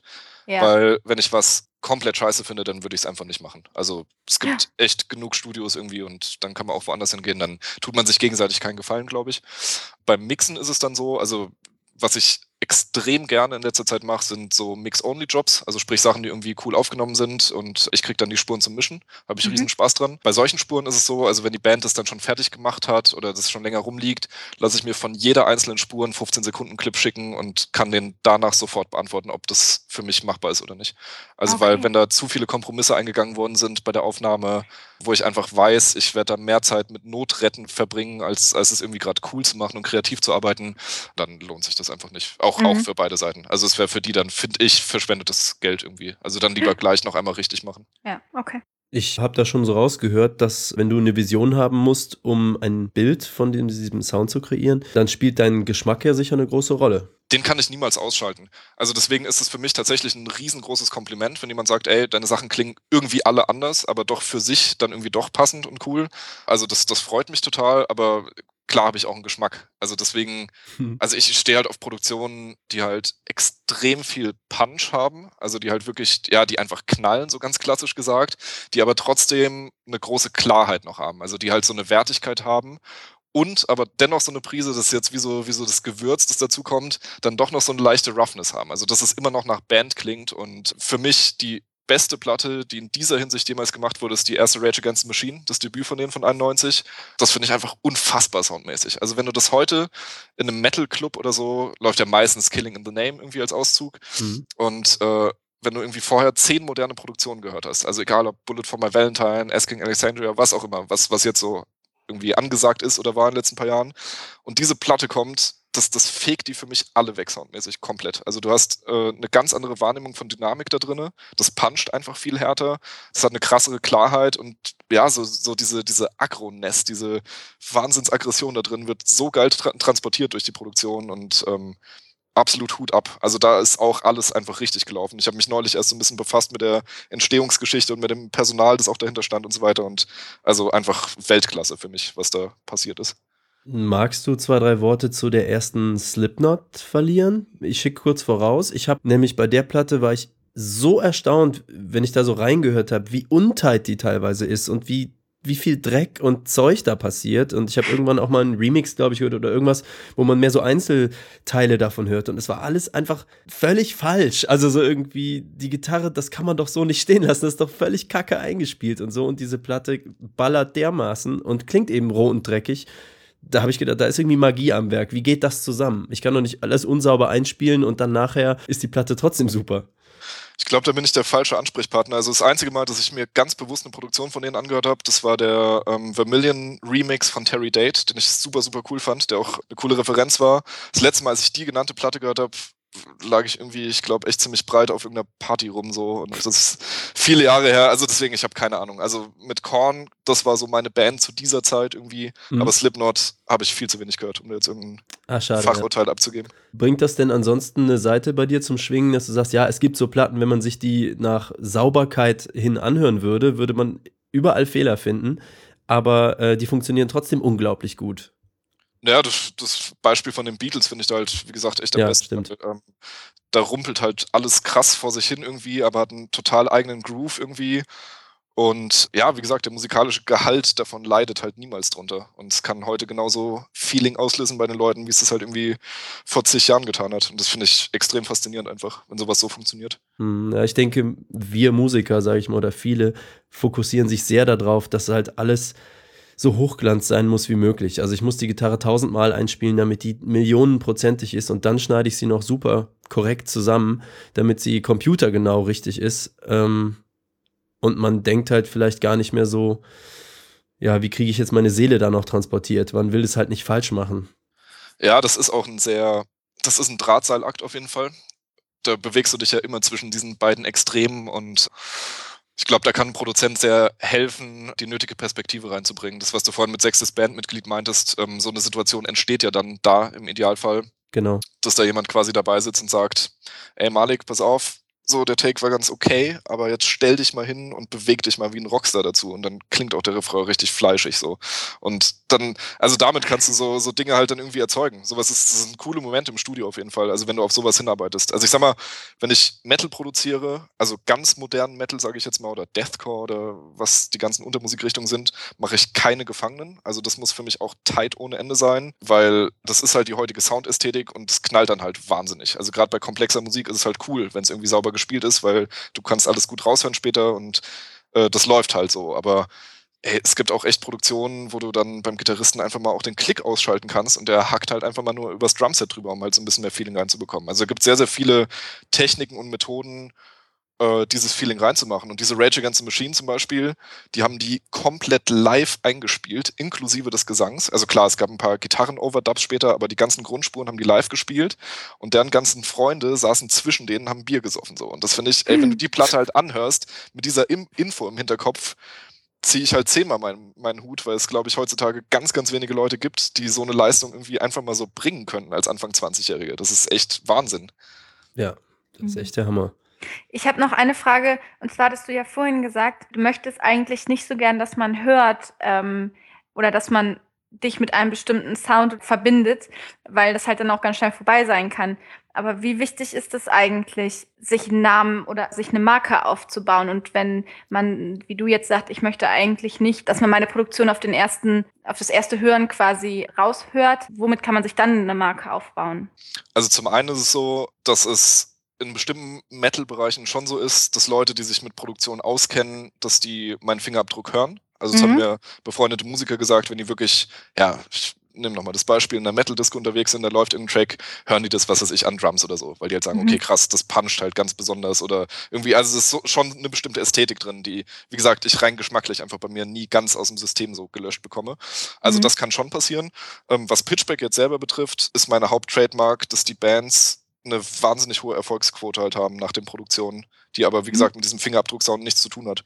Also es ist immer so, dass eigentlich alle Bands bislang, die bei mir im Studio waren, danach die nächste Stufe erreicht haben. Egal wie die aussieht. Also von einer total Newcomer-Band, die die allerersten Schritte so im Studio macht und danach mit sehr viel mehr Erfahrung rausgeht und die nächstgrößeren Konzerte damit irgendwie spielen kann oder den ersten kleinen Booker so an Land zieht, mhm. bis hin zu Leuten, die bei Erscheinen der Platte alle komplett ihre Jobs gekündigt haben und seitdem irgendwie davon leben und die ganze Welt touren so. Also da mhm. gibt's also die Bandbreite ist halt komplett vorhanden und das ist für mich der höchste Anspruch, das zu erreichen und das schönste Ergebnis von allen. Also es ist mir 10.000 Mal mehr wert als wenn jemand irgendwie einen Finger drauflegt und sagt, ach hier, hör mal, das ist die Produktion. Ja, ja. Also, aber dieses Sound-Trademarking, klar, das gibt's auf jeden Fall. Also in den USA ist das total krass wichtig. Also einer der größten Mixer der Welt, Chris Lord LG heißt der Typ, der mischt fast alles im Rockbereich, was man so in Charts rauf und runter hört. Also von Avril Lavigne über die ganzen Green Day-Dinger, die letzten so, der hat auch Grammys gewonnen und wie auch immer für seine Mixings. Deswegen äh, hören die sich alle so gleich an. Ah. Also, also, also, bei ihm, also bei ihm zum Beispiel, weil ich mich viel mit ihm befasst habe, ich finde finde den Sound sehr faszinierend von ihm, was er so mhm. macht und wie er das angeht, höre ich es nach 15 Sekunden, ob er das gemischt ja. hat oder nicht. Es, es gibt einige solche Produzenten, auch im, im modernen Metalcore gibt es natürlich, Joey Sturgis ist da zum Beispiel ein Beispiel, der Asking Alexandria und ähm, Of Mice and Men die ganzen Geschichten gemacht hat, so diesen mhm. modernen Metalcore. Ähm, bei dem hört man es eigentlich auch sofort, weil er fast immer mit gleichen Drum-Samples arbeitet. Also das heißt, am Sound hörst du es eigentlich relativ direkt, oft mit programmierten Drums. Also das heißt, du hast schon mal eine total starre Soundtrademark und relativ ähnliche Effekte auch benutzt und so weiter. Mhm, und also ja. er hat, er hat ein Trademark-System sozusagen für sich. Das finde ich total faszinierend, weil ich habe nämlich genau diese Situation, dass du sagst, nach 15 Sekunden höre ich das, habe ich letztens auch erlebt. Und zwar eine von unseren Bands vom, äh, von unserem Label sind bei einem Produzententeam. Und ich weiß, dass die auch viel im Schlager machen, aber auch viel für Universal arbeiten. Darf man Namen nennen? Den kann man nennen, das Elephant Music. Mhm. Und ich war bei iTunes und habe äh, Features gecheckt und so. Und dann habe ich oben einen Banner gesehen von einer Band, wo es irgendwie geklingelt hat, aber ich kannte den Namen eigentlich nicht. Und dann habe ich die angeklickt, Beyond the Black. Und habe mir den ersten Song angehört und dachte so, irgendwoher kennst du die doch. So, und dann bin ich auf die Facebook-Seite gegangen und dann stand halt in dem Beschreibungstext der Name Elephant Music drin. Ich dachte so, ah, alles klar, daher habe ich den Sound schon mal öfter gehört und so. Und das, war im Prinzip der gleiche Effekt, weil die Band kannte ich vorher nicht, das ist das Debütalbum gewesen, aber man hört es halt sofort, wenn man das Studio so ein bisschen kennt oder halt ein paar Produktionen von denen mal gehört hat. Auf jeden Fall, ich finde das auch, wie gesagt, das ist, ein, ist auch ein cooler Ansatz. Also wenn man, wenn man damit seinen Erfolg hat, ist, ist das total cool. Also ich, ich habe für mich einfach sehr, sehr bewusst einen anderen Ansatz gewählt, ähm, weil für mich das Risiko zu groß war, Mhm. Ähm, wie bei Joey Sturgis zum Beispiel, der arbeitet nur mit Bands aus einer bestimmten Musikrichtung. Also zu dem, zu dem wird niemals eine Pop-Band irgendwie kommen oder ein Rapper sagen, ey, mach, misch mir meinen Beat mal fetter oder was auch immer. So gibt's tausend Beispiele. Ähm, bei mir lasse ich mir aber diese Bandbreite halt offen weil für mich ist es immer eine neue Inspiration, eine ganz andere Musikrichtung zu mischen. Und von mhm. Chris Lord LG gibt es so dieses Zitat, äh, zum Frühstück Mixed Country, zum Mittag Metal und abends irgendwie, weiß ich nicht, eine Popproduktion. Das macht er wirklich so. Also der, der, der liebt es halt, diese Abwechslung zu haben, weil du jedes Mal ähm, wie, so ein, wie so ein Gehör und auch Gehirn-Reset letztlich hast und dann yeah. total frisch an die Sachen drangehen kannst. Und das genieße ich am allermeisten. Also für mich wäre es ein totaler Horror, wenn die Leute sagen würden, ey, da gehen nur Bands, was weiß ich, wie Eskimo Callboy hin und der yeah. macht jetzt nur noch Elektrocore oder so. Dann würde ich nach einem Jahr aufhören mit dem Job, weil ich einfach sagen würde, ey, mir fehlt dann die Abwechslung so. Ich bin immer noch irgendwie auch Musiker und will auch künstlerisch tätig sein und ich freue mich über die Abwechslung sehr, sehr stark. Weil man ja auch wahrscheinlich Inspirationen sammelt, oder? In, in verschiedenen Musikrichtungen. Also wenn man sich dann nur auf eine Musikrichtung und dann auch nur noch auf ein spezielles Untergenre konzentriert, dann bist du ja auch völlig in deiner eigenen Welt. Dann hast du ja quasi Scheuklappen auf und kannst ja gar nicht mehr rechts und links so wirklich gucken das kriegst du natürlich dann ganz automatisch mit der Zeit, würde ich sagen. Also gerade mhm. wenn man sich auch dann wenig auch für andere Stile noch dazu interessiert, also was so das private Musikern betrifft. Ein gutes Beispiel ist jetzt, ich habe jetzt die letzte Nasty vor kurzem gemacht, die Schocker, die noch nicht draußen ist. Also die ersten mhm. paar Singles sind, glaube ich, gerade draußen. Da war es so am Ende, als es dann darum ging, ja, was für einen Sound verpassen wir der Platte, war klar, irgendwie die ganzen letzten Platten von Nasty hatten halt so einen typischen Hardcore-Sound irgendwie, also der halt so ein bisschen, ja, auch so ein bisschen rumpliger, sag ich mal, klingt. Mhm. Und äh, die Jungs haben dann bei mir irgendwie in einen Track von der Eskimo-Platte gehört, die äh, die beiden Gitarristen von Eskimos gemischt haben. Ich habe dann später so Mastering und so kleine Mix-Moves dann noch gemacht und so. Die meinen dann, ey, wie werden sowas eigentlich für Nasty? Ist das irgendwie, wie ist das denn so? Also kann man diese Styles nicht mehr so irgendwie zusammenbringen? Also wirklich so ein, ich sag mal, so ein Metalcore-Sound, so modern. Und den haben wir der Platte verpasst und die Leute feiern das total ab, weil das irgendwie so ein totaler Kontrast ist. Und wir haben auch Metal-Producer dann irgendwie geschrieben, mhm. privat so über Facebook, dass sie das extrem cool finden, so, weil, ja, ich glaube, man braucht sowas einfach manchmal. Und Nasty haben halt noch dazu halt so ein Standing, dass die diesen Schritt einfach auch mal vorwärts gehen können. Also ich glaube, kleine Hardcore-Bands so, die trauen sich das dann nicht oder das ist dann schwierig. Also ich glaube, mhm. wenn du so ein Standing hast, wenn du eh so eine gewisse Vorreiterstellung hast, also für uns war das alle echt geil und wir haben das echt gefeiert, als wir selber dann so das fertige Master dann gehört haben am Ende. Ja, cool. ja zum Thema Zeitgeist, Klangästhetik und so. Ich erinnere mich, dass du beim bei unseren Schlagzeugaufnahmen, dass wir darüber gesprochen haben und du hast dann gesagt, äh, Drums klingen zum Beispiel derzeit wieder mehr wie in den 80ern. Da konnte ich mir gar nicht so richtig was drunter vorstellen. Was heißt das denn? Damit hat Joey Sturgis angefangen, was den Metal betrifft, weil er ultra viel Hall immer auf die Snares gepackt hat und die eher ziemlich tief gehalten hat. Also die haben bei dem nicht so viel von diesem Teppichanschlag, sondern wirklich die, die, die klatschen einem so in die Magengrube halt rein. Ein großes Vorbild von ihm ist halt dieser Chris Lord LG auch. Also ist sein, sein Hauptvorbild, kann man so sagen, hat auch öfters gesagt. Und der Lord LG, der arbeitet auch ganz, ganz viel mit Räumen irgendwie auf Drums und so weiter. Und ja, ich weiß jetzt nicht, ob das jetzt so spezifisch 80er ist, aber da war das ja so ein Jahrzehnt, wo die Hallkeule viel geschwungen wurde vom Papa Collins und allem möglichen. Ah, okay, und ähm, ja, ich dachte mir, ob in der ganzen 80er Renaissance, so in diesem visuellen, ne, was jetzt so wiederkommt, oder in den ganzen Hipster und so, 80er sind ja überall in der Mode und so, ob das jetzt so ein Zufall ist, dass da auf einmal auch Klangästhetiken von der Zeit wiederkommen. Ich glaube, dass das ähm, keinen keinen kulturellen Hintergrund hat, würde ich so okay. sagen. Okay, okay, es war so ein technischer Vergleich einfach. Will man denn nicht eigentlich zeitlos klingen? Es wäre so, ne, wie bei der Rage Against the Machine. Ähm, oder was fand ich noch? Ich bin ein Riesenfan von der ersten größeren Meshuggah-Scheibe, Destroy, Erase, Improve. Das ist halt sowas, auch die kann immer noch jetzt in einem Club laufen. Und ne, sie wird sicherlich kleine technische Mängel haben, aber ich glaube, die ist von 91 oder so. Und die ist halt immer noch nicht kacke. Die hat halt immer noch so ein, für diesen Metal-Bereich, ist die noch zeitgemäß genug? Oder die erste Machine Head-Scheibe, ähm, Burn My Eyes von 94 ist die. Sowas, wo man so denkt, ja, das, das ist immer noch, die klingen noch aktuell. Das ist doch das, was man am allerliebsten haben möchte, oder? Ja, kann ich dich ja zurückfragen, welche Parameter würdest du denn zeitlos geben? Also ich glaube, wenn du die konkret benennen könntest und äh, so weiter, dann wärst du ein besserer Produzent als jeder andere. Ach so. Also ja, klar, ey, logisch strebt, strebt es jeder an. Ich meine, Musik als solches, wenn die irgendwie entsteht und dann aufgenommen wird, äh, ist sie ja erstmal zeitlos, weil sie ja konserviert ist, so in dem Sinne. Also mhm. wenn man es jetzt extrem idealistisch betrachtet. Ähm, aber ein Mix oder eine Soundästhetik zeitlos zu halten, pff, schwierig. Es ist, es ist tatsächlich extrem schwierig. Ähm, weil Musik unterliegt ja allen kulturellen Strömungen und Veränderungen, wie sie halt stattfinden und Hörgewohnheiten ändern sich. Deswegen damals klangen die Beatles äh, progressiv und modern für manche Gehörgänge oder verzerrte Gitarren, die die da eingeführt haben oder so, haben Eltern zum Ausrasten gebracht in 50er, 60er Jahren. Ähm, und heutzutage juckt es halt eigentlich überhaupt gar keinen mehr. Und also ich, ich glaube schon, dass sich das immer irgendwie anpasst. Also wenn man es jetzt technisch betrachtet, gibt es schon so ein paar Glücksgriffe irgendwie. Auch so die Michael Jackson-Sachen sind halt unfassbar einfach. Und die werden von vielen äh, Live-Technikern benutzt, um äh, die, die Clubanlagen dann einzumessen und halt so eine Referenz zu haben, weil es einfach geil ist so. Also mhm. da wurde viel richtig gemacht, so zu der Zeit ich, ich könnte meinen Finger halt nicht drauflegen. Im Idealfall passiert das natürlich. Also klar, ich hätte auch Bock drauf, in 20 Jahren zurückzugucken, zu sagen, ey, boah, die Platte ist aber heute noch irgendwie cool und die mhm. Leute mhm. mögen die noch. Klar.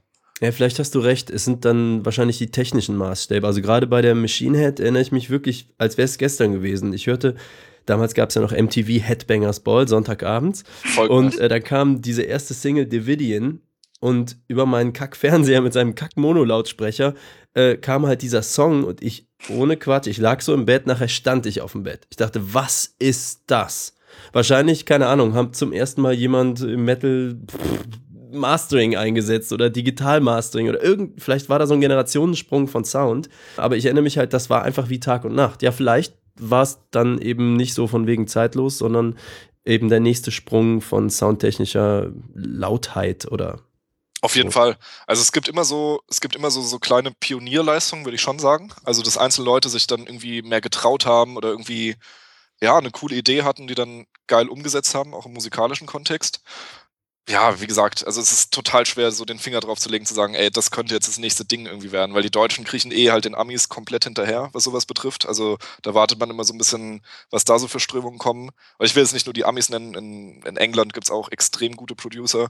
Und für mich war halt im Metal jemand, der die größten Bewegungen reingebracht hat, was Sound betrifft, ganz klar Andy Sneap. Wenn du ganz alte Metalplatten irgendwie hörst, da hörst du zum Beispiel von der Double Bass Drum fast gar nichts. Da ist es irgendwie so ein komisches Rumgemulme und wenn man genauer hinhören würde, wäre die auch komplett unteilt. Da ist irgendwas, also sitzt halt jemand und, und trommelt sich da irgendwie den Arsch ab, aber ähm, du, du hörst nicht so richtig was von. Und beim Andy Sneap, das ist halt jemand, der halt angefangen hat, ja, die Kick halt auch mal dann als, als Trigger-Signal irgendwie zu benutzen und die auch mal gerade zu ziehen und die Sachen, die er dann irgendwie, weiß ich nicht, mit, mit äh, Killswitch, Machine Head und so weiter gemacht hat, da merkst du so richtig diesen Sprung oder SLA Dying natürlich. Das war so dieses offene Tor, was modernen Metal betrifft. Und er hatte dann so ein eigenes, oder es gab ein Forum, das für ihn gemacht worden ist. Und daraus sind so, ist so, ich sag mal, die, die neue Elite von Metal-Tontechnikern auf jeden Fall entsprungen. Dieser Sturgis war da auch am Start. Und die ganzen Jungs haben da gelernt. Ich habe da auch viel gelernt, definitiv. Also einfach durchs Lesen, Austausch und so weiter ja, mittlerweile kann man das nicht mehr benutzen, also das ist echt überlagert von irgendwelchen Internet-Trollen. Aber nee, war eine coole Zeit, so zum Lernen auf jeden Fall. Gibt es Austausch mit anderen Produzenten, so aktiv? Vergleicht man sich da oder was sind Vorbilder von dir? Also bei mir ist es schon so, was ich schon gesagt hatte, ich höre fast gar nicht oder ganz, ganz selten mit Referenzen konkret beim Mischen gegen. Also es machen ganz viele Leute, die, die haben irgendwie einen zweiten Kanal quasi offen, haben da, was weiß ich, die Deftones-Platte liegen und können immer hin und her schalten sozusagen zwischen ihrem Sound und dem, was halt da ist.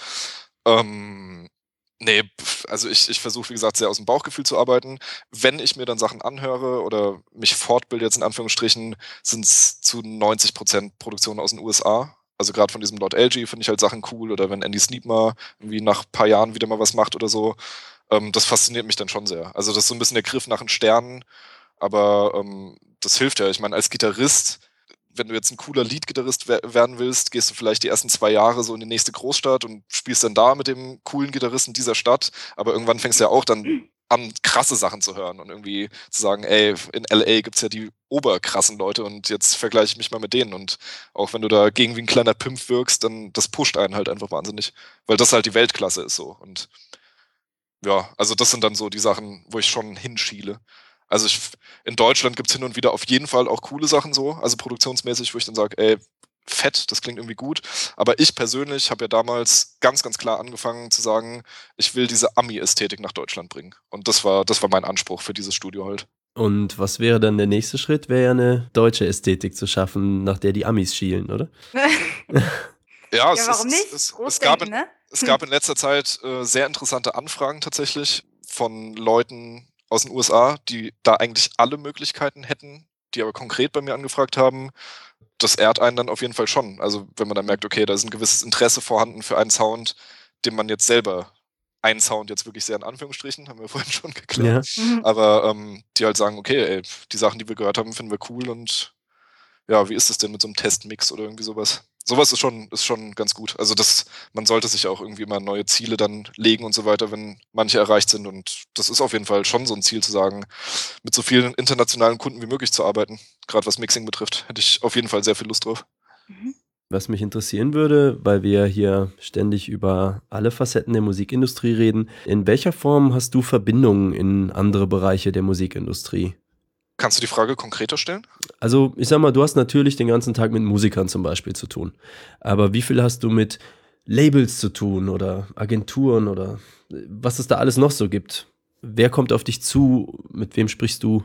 Ich bin ein totaler Networker. Also, das halte ich heutzutage für unverzichtbar, wenn man wirklich erfolgreich sein möchte. Danke. Und ähm, ja, klar, also ich habe mit Labels, Booking-Agenturen, Managements aller Größenordnungen gute Kontakte und ähm, natürlich hilft es, äh, wenn die direkt von mir aus dem Studio das taufrische Master rübergeschickt bekommen und ich sage, ey, check die mal, die sind cool. Vielleicht passen die zu euch. Ich habe mich gerade gefragt, was eine Booking-Agentur, warum die bei dir anrufen sollte. Das sind, das sind einfach private Kontakte, die lernt man irgendwie dann auf Shows kennen oder so und oder oder die sind dann oder was weiß ich, ich habe jetzt mit einem der größten Booker Deutschlands, der war mit einem privaten Musikprojekt einfach bei mir, man hat sich super gut verstanden, ist gut ins Gespräch gekommen. dann haben wir zusammen Musik gehört, der fand dann eine Platte cool, die ich gerade, also an der ich gerade am Arbeiten war von Newcomern, hat die direkt als Agent irgendwie übernommen und ja, also das, das sind so diese ja, so diese, diese Sachen, die dann so entstehen daraus, diese Synergien, die ich total super finde. Also deswegen, ich, ich bin so ein Anti-Scheuklappen-Mensch. Also ich bin, umgebe mich gerne mit Leuten, so auch aus dem Business und so weiter und finde es sehr interessant, was die für Jobs da machen und so. Die Musiker werden da total hellhörig. ähm, ja, ich meine, haben wir auch schon öfter drüber geredet, tatsächlich, dass Vitamin B in der Musikindustrie eine riesige Rolle spielt, die man, glaube ich, selten umgehen kann. Das würde das ja eigentlich so bestätigen. Ne? Das heißt, ähm, mit jemandem wie dir zu arbeiten, im Gegensatz zu äh, im Homestudio alles selber zu prokeln, könnte also noch wesentlich mehr Nebeneffekte haben als nur eine tolle Platte mit einem tollen Sound, sondern das ganze Netzwerk, die Ideen, die du da so hast äh, oder die sich ergeben währenddessen, können sehr profitabel für Musiker sein. Das ist ja dieser Unique Selling Point, den ich vorhin so ein bisschen angesprochen hatte, den mhm. ich für Pitchback so sehe und auch gerne so rausarbeiten möchte, weil ähm, was bringt einem die geilste Produktion der Welt, wenn es irgendwie die Schwiegereltern hören und irgendwie die drei besten Freunde so. Damit soll ja irgendwas passieren. Ist jetzt nicht so, dass es, soll ich sagen, ich kann das ja nicht als festen Teil meines Service anbieten. Ich, ich bin keine, ich bin keine, keine Kreativagentur, die jetzt den Künstler von A bis Z sozusagen bringt und begleitet. Hm. Aber ja, wie gesagt, also diese Erfolgsquoten, die hängen schon damit, glaube ich, zusammen. Klar, dass erstmal die Qualität dann stimmt, also auch für die Geschäftspartner die Qualität stimmt, dass die dann sagen, okay, wenn es da gemacht worden ist, wissen wir, wir müssen das nicht irgendwie nochmal für sehr teures Geld in einen Remix geben lassen oder remastern lassen und die ganzen Nummern, die auch leider häufiger vorkommen können. Mhm. Was für eine Band übrigens eine totale Katastrophe ist, weil die Produktion zu dem Punkt halt schon irgendwie komplett bezahlt ist und man irgendwie froh ist, dass man es hinter sich hat. Und wenn das dann nochmal neu aufgemacht wird, ja, das kostet sehr viele Nerven. Das sind Jobs, die ich, die ich häufiger gemacht habe. Also so, ich nenne es jetzt mal Notrettungsgeschichten, dass Sachen eigentlich komplett fertig waren. Das Label aber gesagt hat, ähm, wir können das so nicht in unseren Katalog aufnehmen. Und äh, mich dann Leute angefragt haben, ob ich ja, quasi nochmal diese kompletten Einzelspuren irgendwie, ob ich daraus was Besseres dann irgendwie machen kann. Ja, das ähm, hatten wir auch schon mal. Das ist kein schönes Gefühl, wenn man das den Künstlern sagen muss. Ist schlimm, glaube ich. Also ich, ich ja. gerade für einen Künstler ist es schlimm und ähm, das sind dann so Sachen, weiß ich nicht, da muss man, glaube ich, besonders sensibel sein dann mit den Leuten vor Ort und irgendwie ja, wenn man dann die ganze Zeit sitzt und sagt, ach Gott, ist das scheiße aufgenommen, ach Gott, das hätte ich aber irgendwie anders und bla bla bla. Also sowas kann man sich halt irgendwie knicken. So. Also wenn man Mhm. den Job dann annimmt, dann macht man es halt so maximal geil, wie es halt geht mit den Spuren, die vorliegen. Oder man lässt es Aber- halt bleiben. Wenn man dann äh, die Gesichter von den äh, Bandmitgliedern sieht, wenn dann das fertige Master kommt und sie hören, was aus ihrer Aufnahme gemacht wurde, dann äh, hat sich das meistens dann doch gelohnt. In Und meisten das Fällen ist dann, wirklich, das, ja. genau, und dann ist es zum Glück wieder vergessen. Das ist dann immer. Ja, Also. stimmt. Musst du anders arbeiten wegen neuer Vertriebsformen? Ich sag mal so Spotify, äh, bei iTunes wahrscheinlich nicht wegen der hohen Qualitäten, aber ist sowas, musst du anders gegenhören, als man es vor 10, 15 Jahren gemusst hätte, weil man weiß, das wird nachher in so ein mieses MP3 gegossen? Ja, das ist diese Qualitätsunterschraubgeschichte ist, ist natürlich schon blöd. Also momentan ist es so, ich habe mein Showcase bei YouTube irgendwie drinne, weil es irgendwie schnell und easy erreichbar ist. Das sind dann die ganzen Videos von den Künstlern und die Sachen sind halt irgendwie zum Teil ohne Scheiß um die Hälfte leiser als das eigentliche Master, weil YouTube da irgendwas beim Upload, keine Ahnung, äh, runterskaliert hat, wie auch immer. Und ähm, ich arbeite jetzt gerade dran, so ein High-Quality-Showcase zu machen, dass Leute auf Anfrage dann einfach bekommen und das in geiler Qualität zu Hause hören können, damit es auch Mhm. den Produktionen gerecht wird. Was das Mastering betrifft, ich mache tatsächlich gar kein spezielles Master. Also auch, ich arbeite ja relativ viel im Hardcore-Bereich, wo Leute auch Vinyl rausbringen. Und es hat immer eins zu eins super genauso funktioniert. Also die Leute haben echt einfach meinen Master genauso genommen, wie es war. Obwohl die schon ziemlich, äh, ja, da pumpe ich ja schon ziemlich viel Luft rein. Die sind schon relativ laut dann so. Aber es hat prima funktioniert. Also ich habe mir ein, zwei Vinyls dann auch so mal bei mir angehört. Und das ist cool. Und was die anderen Vertriebswege betrifft, nö, High-Quality MP3s gibt es natürlich dann noch extra. DDP-Master ist so der, der Standard momentan für Presswerke. Mhm. Mhm. Was halt cool ist, weil du dann äh, dich nicht irgendwie auf deinen komischen Briefträger verlassen musst, der da das vielleicht mal einmal in die Pfütze fallen lässt oder sonst was. Ist das ein Audioformat oder was ist DDP Master? DDP ist quasi, da drin sind quasi die ganzen Audiodaten enthalten, aber auch CD-Text und diese ganzen Geschichten und die ganzen Codes halt auch. Wie bei großen Major-CDs, wenn du die Platte reinlegst, dass dir iTunes äh, halt alle Songtitel dann irgendwie synchronisiert dann anzeigt und solche Geschichten. Und diese Daten kannst du da halt alles komplett einfügen, schickst es digital, das Upload zum Presswerk und die arbeiten dann damit weiter. Das ist super, Das ist- super bequem. Purer Luxus. Also das Ah, ist total geil, voll. weil das geht sau schnell und du kannst dir halt, wenn du ein entsprechendes Programm hast, die Wave-Files einfach für einen Digitalvertrieb oder so einfach selber rausziehen, So ist es äh, ja. lädst es auf einen FTP-Server und das Ding ist gelaufen so, ne? Und da musst du keine CD mehr rausschicken oder DVD oder wie auch immer. Das ist echt. Hm. Genau, so habe ich es bisher immer noch gemacht. Deswegen schön zu hören. Das hat sich endlich jemand was überlegt. äh, wo fällt denn so ein DDP hinten raus? Oder womit kann ich es bearbeiten? Gibt es da so Mac- und PC-Software?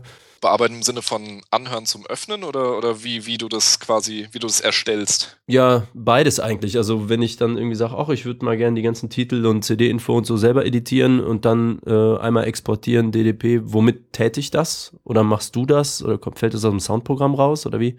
Also es sind entweder, entweder ist es im Mastering-Programm selbst halt direkt drin, gibt es ja unzählige Möglichkeiten, ich sag mal Wavelab und Konsorten, die ganzen Dinger. Und es gibt auch spezielle DDP-Programme. Also wenn Mhm. du das googelst, irgendwie findest du A Player und B halt Erstellprogramme. Ah, okay. Genau. Ich habe noch eine Frage, weil ähm, Malik gerade Spotify und ähm, ja neue Vertriebswege und bla erwähnt hat. Bemerkst du, dass es der Musikindustrie irgendwo schlechter geht? Wenn man jetzt so vor 10, 15 Jahren oder so, wo dann, oder sagen wir vor 15 Jahren, wo dann noch irgendwie mehr Geld da war, wie ist das mit Budgets und mit Zeit und so? Weil, weil Labels müssen ja immer mehr Bands in immer weniger Zeit eigentlich veröffentlichen und dann man hat dann nicht mehr irgendwie anderthalb oder zwei Jahre, um sich um eine äh, Platte irgendwie zu kümmern. Das muss halt in einem halben Jahr oder einem Dreivierteljahr durchgeknallt werden. Merkst du das äh, auf der Produktionsseite? Es gab ja so eine Gegenbewegung. Also zum einen sind die Budgets geschrumpft, auf der anderen Seite ist ja dieser ganze Home-Recording-Markt aber total explodiert in den letzten 15 Jahren. Das heißt, wirklich Mhm. jeder kann irgendwie mit seinem MacBook und irgendwie im USB-Mic in irgendeiner Form brauchbare Aufnahmen dann irgendwie erstellen, wenn er sich ein bisschen damit auskennt. Also so eine Gegenbewegung gibt es schon. Ich kann es gar nicht beurteilen. Vor 15 Jahren war ich irgendwie Schüler und hatte irgendwie andere Probleme so. ähm, keine Ahnung, also hätte ich da schon im Markt gearbeitet, könnte ich es könnte ich da jetzt bestimmt eine Einschätzung Ja, geben. Ich genau. glaube, es gibt auf jeden Fall Bereiche, die sehr, sehr hart erwischt worden sind. Also im Major-Bereich definitiv. Also da weiß ich auch von den Leuten, dass es drastische Budgetkürzungen und so weiter gab und ähm, dass die sehr zusammengesackt sind. Das Problem Mhm. ist halt, dass die, die, die sind halt in so riesigen Geschäftsformen organisiert, dass da nur sehr langsam so Anpassungen und Reaktionen an den aktuellen Marktbedarf halt irgendwie passieren und die halt wahnsinnige Studioanlagen immer noch unterhalten, die ja fast alle irgendwie pleite gegangen sind in den letzten Jahren, weil die Stromkosten alles einfach nicht mehr gedeckt werden konnten durch diese geschrumpften Budgets. Auf der anderen Seite, wie gesagt, ist halt dieser Home-Recording-Markt explodiert. Bei mir selber ist es so, ich arbeite in Sparten, in denen es, glaube ich, verhältnismäßig gut läuft. Also ich Mhm. kann überhaupt nicht klagen, was so Auftragslage und so weiter betrifft. Ähm, Gerade Metal ist eine ganz, ganz, und Hardcore eigentlich auch, Hardcore würde ich sagen auch, das sind so Sparten, ähm, die eine ganz, ganz treue Zuhörerschaft irgendwie haben. Und ich meine, guck mal, bei Nasty lassen sich die Leute irgendwie Textzeilen und in das Bandlogo tätowieren und so. Und das sagt halt einiges, weil die hören Ja. die irgendwie in zehn Jahren auch noch, wenn es die dann noch gibt und finden es dann immer noch cool so. Und das hast du ja in ganz, ganz wenig Musikrichtungen. Also für mich so die extremsten Richtungen, was so Fan-Dasein betrifft, sind Schlager und Metal. Also das sind die krassesten Sachen so. Also wo die Leute den Bands oder Künstlern hinterherreisen und wie auch immer. Und in den beiden Sparten hast du das auch so über alle Altersgrenzen hinweg. Es gibt ja so den Klischee älteren Metal-Papa, der mit seiner Lederweste irgendwie mit seinem 14-jährigen Sohn halt zu Wacken dann irgendwie auch fährt und so Geschichten. Und ähm, das sind, sind beides interessante Märkte, definitiv. Was hast du die richtigen Märkte ausgesucht? Habe ich bewusst gemacht tatsächlich. Also ich, äh, es gab bei mir ähm, zwei Marketing-Semester bei einem sehr, sehr kompetenten Menschen irgendwie, mit dem ich mich viel über so Sachen unterhalten habe und der hat gesagt, ey, sei der Beste in deiner kleinen Sparte so, anstatt Mhm. irgendwie in diesem Riesenteich ein ganz, ganz winzig kleiner Fisch zu sein, auf irgendwelche Krümel zu warten, die von anderen abfallen. Und ähm, ich weiß nicht, ob es dabei bleibt. Also ich habe jetzt, ähm, ich kann es nicht sagen, wo ich mich selber in zehn Jahren oder so sehe, aber für einen Einstieg war es cool. Also zu dem Zeitpunkt auf jeden Fall, als ich das gemacht habe. Und ich fühle mich da auch wohl, definitiv. Ja, du hast einen schönen Übergang eigentlich schon geschaffen, weil du Home Recording gesagt hast. Da haben wir halt viele Fragen von natürlich ne, Musikern aus kleinen Bands, die zum Beispiel gefragt haben, wie ist der Stellenwert von Studios für kleine und mittelgroße Bands in Zeiten von immer besserem Home Recording? Da hast du ja gerade schon darauf geantwortet. Aber dann geht's ja eigentlich schon los, wenn du als Band dann denkst, ja okay, ich hätte gern den nächstbesseren Step als unsere selbst aufgenommene Demo von letztem Jahr. Wie finde ich denn als Band jetzt das richtige Studio? Gibt es da so ein Netzwerk, ein Forum oder muss die persönliche Weiterempfehlung herhalten? Ich glaube, die persönliche Weiterempfehlung hat am meisten Gewicht, weil A, fragst du im Idealfall, wenn nicht auf den Kopf gefallen bist, Leute, denen du irgendwie vertraust oder deren Meinung du irgendwie schätzt. Also sonst ist es ja hohles Gelaber irgendwie. Mhm. Mhm. Und auf der anderen Seite kann es dann dadurch passieren, dass halt so die, die erste Aufnahmezeit dadurch angenehmer gemacht wird, wenn die Band dann direkt sagt, ey, da sitzt jemand irgendwie, mit dem kannst du auch irgendwie Spaß machen und die Arbeit wird trotzdem geil und solche Geschichten. Also wenn, wenn du im Vorfeld, glaube ich, mit einem positiven Feeling auf einen Produzenten zutrittst, dann erleichtert das die ganze Geschichte. Ähm, klar, so Sachen wie Facebook und so spielen eine total große Rolle. Ähm, ganz viel passiert aber auch einfach über Referenzen hören. Also, dass eine Band oder, oder dass man irgendeine neue Band entdeckt oder, oder die alte Band klingt irgendwie plötzlich cooler als sonst und dann guck mal halt irgendwie bei den Credits, wer hat's denn gemacht oder so. Also ich glaube, so über so YouTube-Beschreibungen und auch so Facebook-Krams und so kommen bei mir auch viele Anfragen zustande, auch international. Also ich habe jetzt mit einer japanischen Band vor kurzem gearbeitet, die halt die Debütplatte von Eskimos cool fand. Die haben das halt im Video gelesen, wo das gemischt worden ist und so. Und ja, so entsteht's heute auf jeden Fall. Sind die dann angereist oder haben die dir Daten geschickt? Nee, das war eine Mix-Only-Geschichte auch. Es war echt spannend irgendwie. Also ich habe jetzt so ein, so ein Live-Streaming-System bei mir eingerichtet, dass die Bands quasi bei sich zu Hause sitzen können und die hören den Ausgang von meinem Recording-System. Die haben dann so ein kleines Chatfenster und können dann sagen, ey, wie wird's denn klingen, wenn der Bass ein bisschen leiser ist, dann kann ich es direkt machen, dann hören sie es über eine vertraute Anlage irgendwie und das ist sehr bequem. Also so kann man auch mit internationalen Kunden gut arbeiten. Dann. Quasi Teamviewer für Audio. Ja, genau. Ja, super. Ja, okay, dann habe ich mich jetzt entschieden. Ich habe irgendwie ein Studio gefunden, wo ich denke, wow, der kann das bestimmt.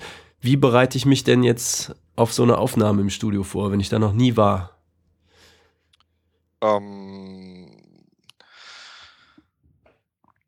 also du kannst entweder, hast du als Studio, ich sag mal, so eine Art kleine Infoliste, also jetzt was so Equipment-Fragen und so Zeug betrifft, weil das für die meisten Leute erstmal das Wichtigste ist. Was für eine Gitarre bringe ich mit, was für Tonabnehmer funktionieren, wie oft müssen wir die Seiten wechseln, was für Seiten dicken sind cool, bla bla bla. Da habe ich einfach eine PDF, die bekommen halt die Bands und dann steht zu jedem Instrument stehen dann Infos drin.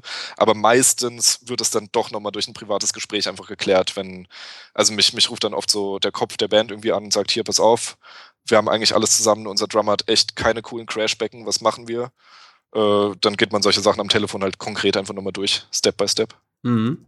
Ja, das fand ich äh, bei unserem Prozess auch interessant. Wir hatten mit dir ja den Zielsound besprochen, so anhand so, von so ein paar Beispielen. Und da hast du ja auch direkt gesagt, okay, dann weiß ich, was ihr braucht.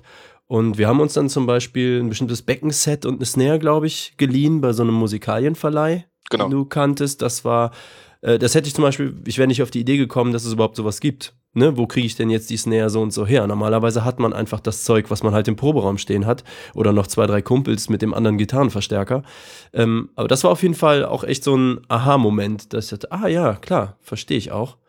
Und äh, bisher, wie gesagt, ich bin total beeindruckt, wie dieser Schlagzeugsound klingt und ähm, freue mich da schon sehr. Ja, aber das, was du gerade genannt hast, das Beispiel, das passt halt so ein bisschen zu dieser Philosophie, die ich halt grundsätzlich habe, dass man Fachleuten quasi ihren Fachbereich überlässt. Äh, klar gibt es auch Studios, die haben irgendwie sieben, acht Gitarrentop-Teile so, dann kannst du ja da eins aussuchen, ist alles schön und gut.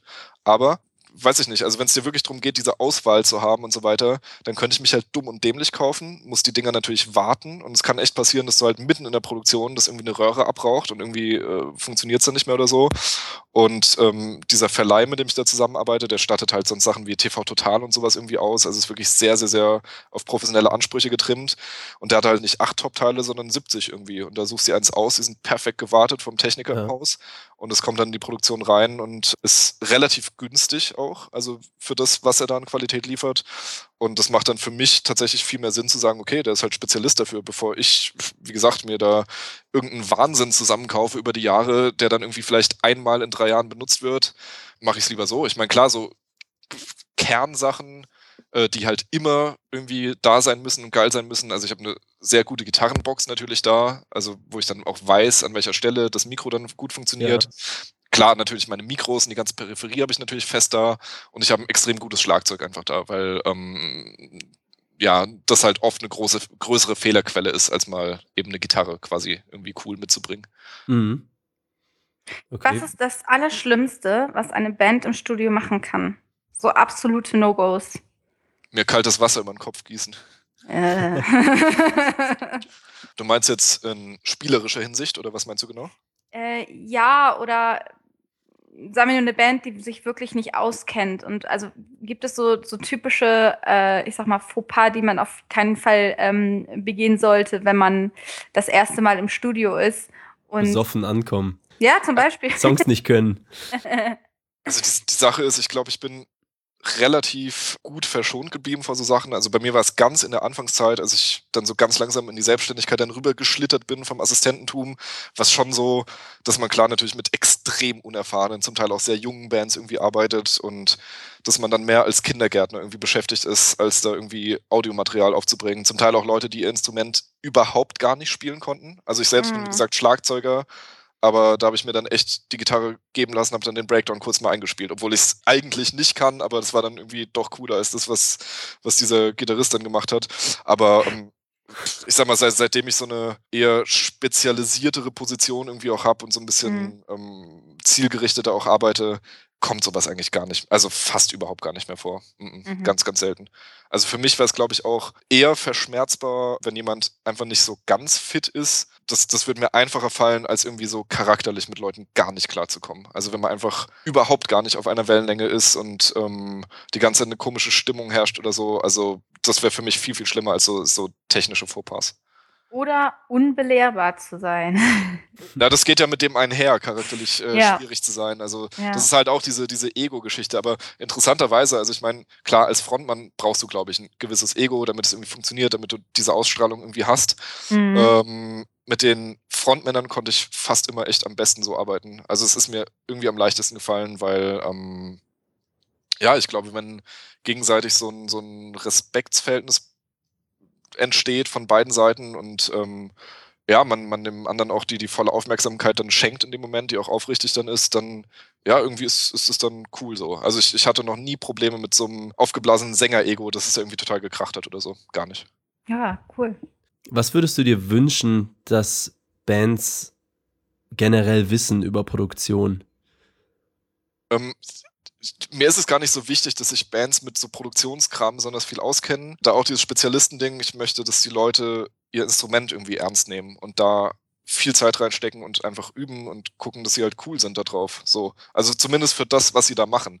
Mir geht es gar nicht darum, so äh, den nächsten Wahnsinns-Solisten da im Studio sitzen zu haben, aber einfach jemand, der halt Rhythmusgitarrist ist in der Band, dass er halt sauber Rhythmusgitarre auf den Klick irgendwie spielen kann und ein gutes Timing hat, einen guten Ton hat und sein Instrument in Schuss hält und so weiter. Also ich merke halt bei jungen Bands ist es oft so, dass sich viel auf die Technik, auf Computer und so Krams verlassen wird und so die, das Handwerkszeug, eigentlich so die Basis von dem, was man da überhaupt tut, dass es so ein bisschen auf der Strecke dann bleibt zum Teil. Und ähm, das ist so ein bisschen, wo ich halt sagen würde, hey, dann, also be bevor jetzt irgendwie der besagte Gitarrist dann anfängt, sich jetzt noch mit Cubase auseinanderzusetzen, dann lieber die zwei Stunden mehr hinsetzen, seine Riffs üben und im Studio ist da halt jemand, der bedient hier Cubase so.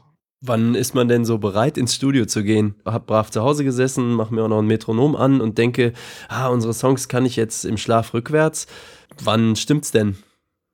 Wann reicht's? Wann wie kann man es testen oder äh, da spiele ich jetzt so ein bisschen auf das Thema Vorproduktion an. Also meiner Erfahrung nach hat es extrem viel geholfen, zu Hause einen, egal wie beschissen klingenden Vorproduktionsprozess schon mal durchzuspielen. Das heißt, äh, das Lied schon mal in verschiedenen Spuren aufzunehmen also einen Schlagzeuger mal einen Klick aufs Ohr zu geben und den mal wirklich den Song spielen zu lassen und dann dazu eine Gitarre einzuspielen, anstatt nur im Proberaum jetzt so ein Handy auf den Boden zu legen und zu hoffen, dass man nachher hört, wie gut man ist. Würdest du das unterschreiben? Also ist das eine Herangehensweise, die zielführend ist? Also ich finde eine Vorproduktion enorm wichtig, ähm, aber weniger, um so dieses eigene technische Vorwärtskommen zu analysieren, als den Song mit, mit mehr Abstand zu betrachten, so als Band. Also ich glaube, dann, dann fallen einem einfach Sachen mehr auf. Ja, rockt der Part jetzt wirklich, haben wir das richtige Tempo und so Kram. Ähm, dieses eigene Üben, glaube ich, dass man sich zu Hause ein Metronom anmacht, nur mal sich selber aufnimmt und mal reinzoomt und guckt, ach krass, okay, ich bin wirklich bei jedem paar Minuten irgendwie viel zu früh oder viel zu spät. Ähm, das halte ich dann doch für zielführender. Also ich finde es halt immer wichtig, ähm, auch so aus meiner Musikerzeit habe ich das noch so, dass man halt Sachen viel übt, die man am schlechtesten kann. Und das macht halt am wenigsten Spaß. Also deswegen ist es dann sofort automatisch mit viel Disziplin verbunden. Also beim Mixen zum Beispiel hatte ich über zwei Jahre einen ganz, ganz konkreten Schwachpunktbereich, den ich dann halt einfach unglaublich krass trainiert habe. Also auf den habe ich mich total fixiert und habe immer ganz viel versucht, diesen Bereich irgendwie cool hinzubekommen. Und äh, ich glaube, man muss da selber einfach so ein bisschen, das hängt ja davon ab, also man, man braucht halt so eine gewisse Lernkultur auch. Und das ist halt wichtig, sich das so anzueignen. In allen anderen Bereichen sowieso auch, also gar nicht nur beim Musikmachen. Ich glaube, dass es halt sehr hilfreich ist, dass man halt fokussiert dann irgendwie dabei ist, sich selber aufnehmen kann in irgendeiner Form zu Hause als Gitarrist oder so und ähm, ja, dann guckt, wie es halt steht um die Tightness und ob der Ton schon fett ist und solche Geschichten. Macht total Sinn. Absolut. Alle Hörer fragen sich jetzt, was hat er denn da nicht gekonnt? Magst du dazu was sagen oder ist das jetzt Geschäftsgeheimnis? Also es ist ein paar Jährchen schon her, deswegen kann ich drüber reden. Ich mochte meine Gitarrensounds damals nicht. Ähm, aus dem Grund, weil es wie gesagt so schwierig war, die mit der Stimme halt zusammen zu parken. Also das ist das, was ich vorhin schon technisch so ein bisschen versucht hatte zu erklären. Du hast halt einen Wahnsinnsgehalt von einem bestimmten Bereich, der sich mit anderen überlagert. Und äh, da habe ich zumindest, also es war auch nicht so, dass sich dann die Kunden jetzt darüber beschwert hätten oder das irgendjemand nicht cool fand. Äh, das war mein eigener Maßstab, den ich halt, wie gesagt, mit so Weltklasse-Produktionen gegengehört habe. Und das war für mich der größte Unterschied sozusagen oder mhm. die größte Kluft, die ich einfach gehört habe.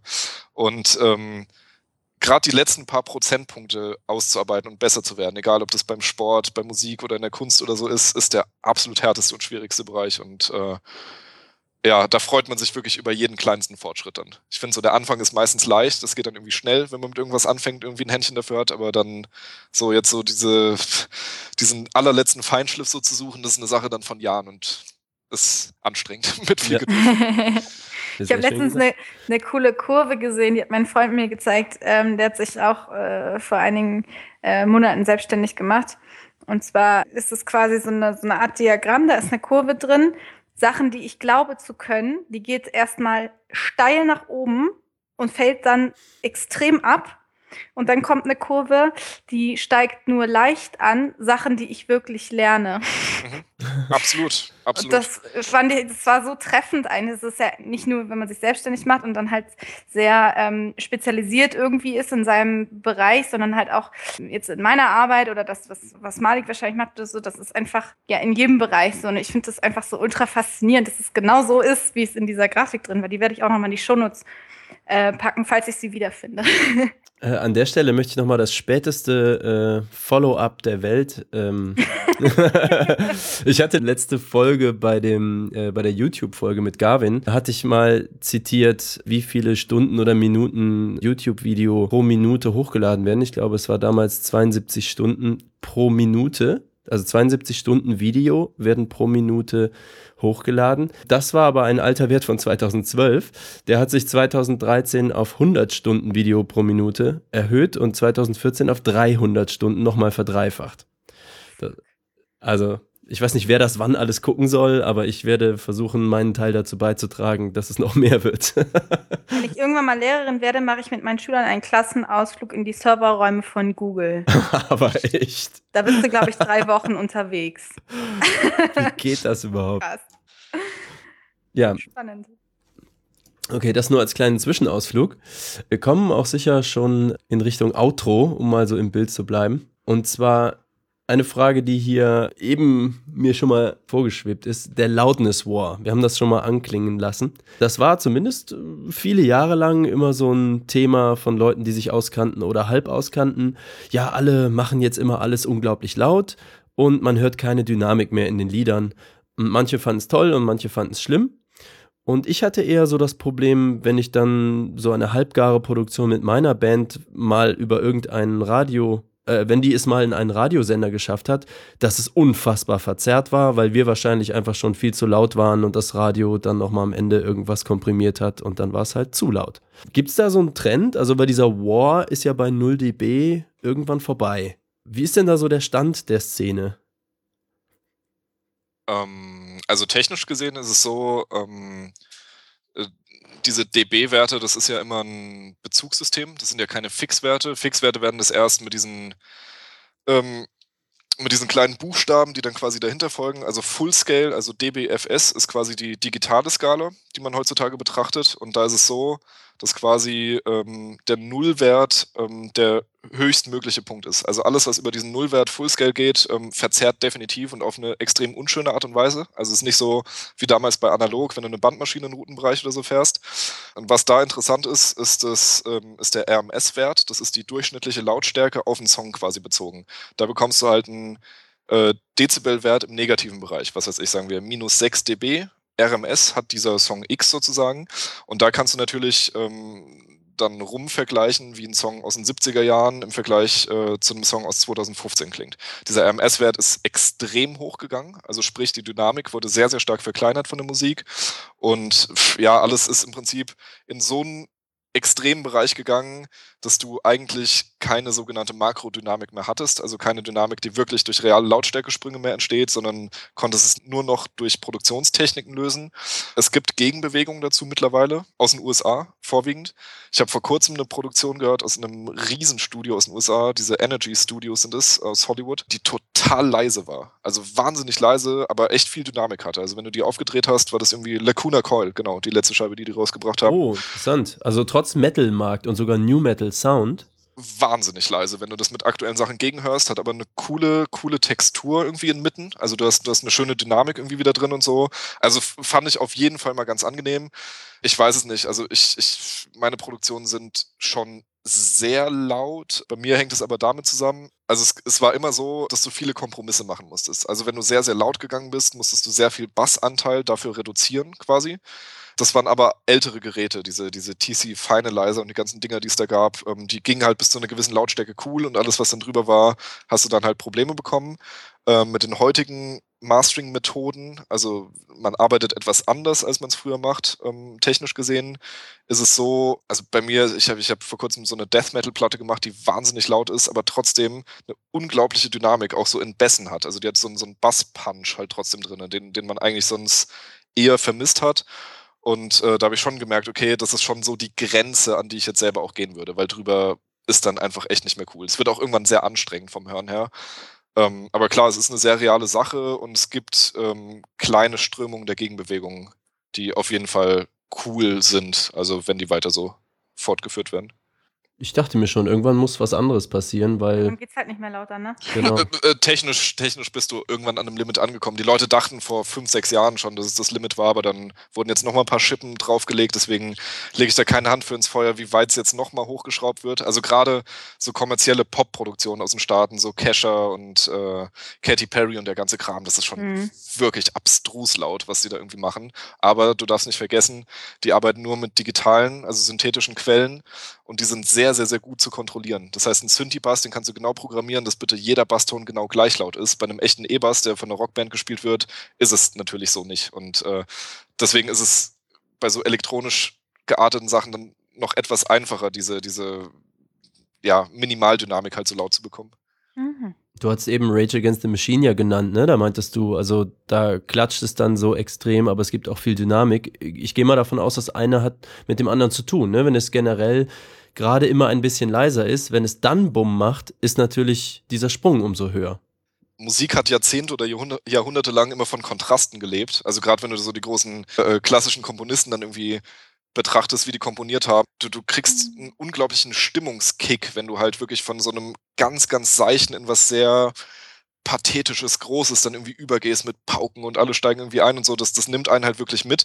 Und das ist ja ein Element, das ja in der Popmusik in deutlich kleineren Maße, aber da auch ja immer super cool funktioniert hat. Und ähm, das verschwindet halt leider mehr und mehr, weil wenn du im Autoradio irgendwie was hörst und du fährst auf der Autobahn, alles rauscht um dich rum und du hast plötzlich einen Bridge-Part, wo du eine ganz, ganz minimal leise Akustikgitarre hast und der Sänger irgendwie drüber säuselt, so wie es bei Nirvana oder sowas zum Beispiel denkbar war, äh, dann hörst du das dann einfach nicht mehr, weil das dann so nicht mehr funktioniert. Also ja, das ist, das ist echt schwierig. Also es, es hat alles Einfluss aufeinander, also auf die Hörgewohnheiten, auf die, auf die Ästhetik, wie Leute halt Musik empfinden. Also für junge Leute, die würden bei diesem Lacuna Coil-Ding wahrscheinlich denken, dass es eine Demo ist. So, obwohl die Produktion Okay. Ultra hochwertig ist, da Wahnsinnsbudgets und tierisch gute Leute dahinter stecken, äh, würden die einfach gar nicht verstehen, was da los ist und irgendwie gucken, ob irgendwie in der MP3 was falsch ist oder so. Also das ist, das sind die Hörgewohnheiten, haben sich halt auf Ja. jeden Fall geändert. Deswegen weiß ich nicht, ob das halt so funktioniert, dass halt die diese Hörgewohnheit ähm, auch jetzt so nach unten hin wieder rück, rückkorrigierbar ist, weil das menschliche Gehör funktioniert halt so, ähm, dass du bei großen Lautstärken, das ist diese Fletcher-Manson-Kurve, die man in seinem Gehör quasi eingebaut hat, fest, je höher die Lautstärke ist, desto mehr werden Bässe und Höhen angehoben durch das Gehör selbst. Also deswegen klingt es halt im Club geil, weil es laut ist und es klingt sehr satt, aber die Höhen sind sehr crisp. Also es macht dein Gehör quasi selbst. Es ist wie so ein, wie so ein eingebauter EQ, den jeder Mensch quasi hat. Und wenn du einen Song A, B gegeneinander hörst, laut gegen leise, wird jeder Mensch, der jetzt nicht aus der Tontechnik oder so kommt und solange es nicht zerrt oder technisch komisch ist, immer das Lautere wählen. Deswegen ist Werbung so brutal laut. Klar, also weil ja, das erzeugt dann Aufmerksamkeit okay, und du reagierst dann sehr, sehr stark darauf und so weiter. Und das wird halt echt, bis fast nichts mehr geht, unter die Decke halt geknallt. So, das ist halt echt heftig. Das ist echt einem- nervig, ne? Wenn du, wenn du einen Film guckst und der ja schon relativ laut ist, so, ich meine, wer guckt dann noch Fernsehfilme, so ich ab und zu. Ähm, und du machst dann ein bisschen lauter, weil das irgendwie stimmungsvoller ist und dann kommt auf einmal die Werbung, du rechnest da nicht mit, wenn du halb eingepennt bist und dann hängst du aber unter der Decke, ey, krass. Dann Ja. reißt es dich aus dem äh, gemütlichen Schlaf sofort raus, auf jeden Fall. Ja, genau. Und dann Ähm, bist du wieder wach und denkst dir, jetzt kann ich auch Zähne putzen gehen. Toll. Der aktuelle Lacher, den äh, meine Freundin und ich die ganze Zeit haben, ist äh, bei The Walking Dead. Die sind aktuell gesponsert von Microsoft Surface. Und es ist halt immer so, am Ende von Walking Dead ist halt irgendwas Trauriges, Stimmungsvolles, ne? ein paar Geigen im Hintergrund und irgendwie der Cliffhanger. Nicht voll Action. Und ähm, das klingt gerade so aus, der Blick schweift rüber zu der ehemals geliebten Microsoft Surface, ba, ba, ba, ba, ba. Und denkst du immer so, alle, wirklich, egal was ich tue, ich kaufe jetzt dieses Ding niemals. Du solltest ist- Werbesprecher werden. Ich bin zusammengezuckt gerade. One man. Ja, aber wirklich, ey, das, da wirklich, jedes Mal denken wir so, das letzte Produkt auf der Welt, was ich jetzt noch haben will, ist das. Das macht es halt einem auch ganz gerne äh, kaputt. Dieses 0 dB, ne, wie die Karina auch sagt, so dieses 0 dB Werbung knallt dir in die Fresse genau dann, wenn du in der Stimmung bist. Das äh, haben die noch nicht verstanden, dass man sich auch so in den Fuß schießen kann. Ja, aber selbst da gibt es einen Rückwärtstrend. Also beim Fernsehen ist es mittlerweile so, beim öffentlich-rechtlichen ist es so. Da wurde ein neues Messverfahren jetzt ähm, eingeführt, das quasi auch diese durchschnittliche Lautheit misst, also dass du wirklich einen ganz konkreten Bezugswert hast von dem, wie laut ist dieser Clip oder Spot oder wie auch immer, an dem du gerade arbeitest oder auch meinetwegen TV-Film oder Tatort. Und da gibt es mittlerweile tatsächlich Richt- und auch Grenzwerte, die jetzt über die nächsten Jahre immer stärker durchgesetzt werden. Und sollten die Privatsender damit einsteigen, ist es im Idealfall so, dass man die Fernbedienung dann neben sich legen kann, wenn man den Fernseher einmal eingeschaltet hat. Und das kennt ja jeder irgendwie, dass man da sitzt und immer so ein bisschen nach korrigiert. Und ähm, also das ist momentan so in der Fernsehtonwelt so ein bisschen das Wunschszenario, das angestrebt wird, dass man wirklich so eine, so eine, so einen Lautheitsstandard dann hat, an den sich die meisten Leute dann irgendwie halten. Aber ganz ehrlich, wenn sie es in fünf oder sechs Jahren endlich durchgesetzt haben, dass das so ist, dann sind alle bei Netflix und keiner guckt mehr Fernsehen. Und taub. Und es ist zu spät. Und taub. Wenn Karina keine Frage mehr hätte, hätte ich noch eine abschließende. Nee. Ähm, ja. Und zwar nach deinen persönlichen Zielen und Wünschen. Äh, du meinst jetzt außerdem, was wir vorhin besprochen haben mit den Frauen und den Yachten und so? Also, ja, genau. Was Achso. worüber habt ihr gesprochen, bitte? Äh, ja. Nichts. Nee, nichts. ähm, Jetzt wird es gerade interessant hier. Also ich. Ja, Schweigen im Wald, ne? Naja. Also für, für Pitchback ähm, wünsche ich mir, wie gesagt, das, was ich vorhin schon meinte, so dieses Markenkonzept noch weiter auszubauen. Also vielen Bands einfach ähm, viel Gutes zu tun, dass sie dadurch größere Erfolge bekommen und. Äh, Musik in meinen Ohren, sag ich nur, ne? Ja, also das ist halt, wie gesagt, das ist für mich ein cooles Ziel einfach, weil das dann auch so diese Scheuklappen weglässt, dass man sagt, okay, hier ist der Sound und ciao, so. so, also produzentenmäßig gesehen, hätte ich Lust auf noch mehr Vielfalt definitiv. Es gibt viele Sachen, die mich einfach total reizen würden, auch von großen Bands natürlich, mit denen ich sehr gerne mal zusammenarbeiten würde. Hast du ein paar Beispiele? Also eine Traumband von mir, weil es eine meiner Lieblingsbands ist, ist Hot Water Music. Also die feiere ich wirklich seit 15 Jahren oder so sehr, sehr hart ab. Ist gar nicht so wahnsinnig bekannt, also in Deutschland auch gar nicht, aber die, die finde ich einfach tierisch geil. Also die, die finde ich richtig gut. Refused wäre eine Band, mit der ich unglaublich gerne arbeiten würde, mhm. weil das auch so eine sehr, sehr prägende Band war. Und ich sag mal, bei den anderen ganz großen ist ja schon in der Vergangenheit alles richtig gelaufen. Ich würde mir niemals anmaßen, was weiß ich, jetzt um die Deftones zu ringen in einem Pitch oder irgendwie sowas, weil irgendwie, ja, die arbeiten mit den Geilsten der Geilen so. Was, was soll ich da noch irgendwie einstreuen? Also da höre ich mir dann lieber das fertige Ergebnis an und freue mich irgendwie drüber, dass die wieder was Cooles so nach, nachballern. Ja, also ich uns entstehen ja auch immer wieder neue Sachen. Also so, das ist ja eine extrem lebendige Szene, wo immer wieder neue Bands nachkommen und ich freue mich sehr, sehr, sehr drauf, diese Bandbreite bei mir zu haben, mit total erfahrenen Leuten zu arbeiten, aber dann auch irgendwie die allererste Platte von der Band oder die erste Demo oder wie auch immer im Studio so mit zu betreuen und denen auch viel so Handwerkszeug auf, auf den Weg zu geben, mit dem die dann später viel anfangen können. Habe ich extrem Spaß drin. Cool. Ja, dann äh, auf in ein spannendes 2015. Wünsche ich euch auch natürlich. Dankeschön. Ja, dann ähm, bedanke ich mich bei dir. Sehr gerne. Allen Hörern und gebt denen nochmal mit, äh, wenn euch dieser Sidestream gefallen hat, dann geht doch zu iTunes und bewertet uns mit fünf Sternen, selbstverständlich. Ich glaube, was anderes kann man da gar nicht anklicken. Einfach auf die fünf Sterne klicken. Ihr könnt uns erreichen unter j.mp wie Jump slash Sidestream. Da könnt ihr Shownotes finden, Downloads, RSS und iTunes-Feeds, Kontakt mit uns, wenn ihr möchtet. Wenn ihr uns was Gutes tun wollt, gibt es dort den Link zu Wunschlisten und anderem Zeug. Ihr erreicht uns natürlich auf Facebook unter facebook.com slash sidestream.fm und bei Twitter unter sidestreamfm. Fragen, Vorschläge, Geld und Hate-Mail einfach an uns. Empfehlt es euren Freunden, empfehlt es den Bands, die ihr kennt. Und wenn ihr mal einen sehr guten Produzenten braucht, dann äh, verlinken wir natürlich in unseren Show Notes Aljoscha Sieg und die Pitchback Studios. Macht's gut, ciao. Ihr könnt auch Ciao sagen. Ciao. So, ciao.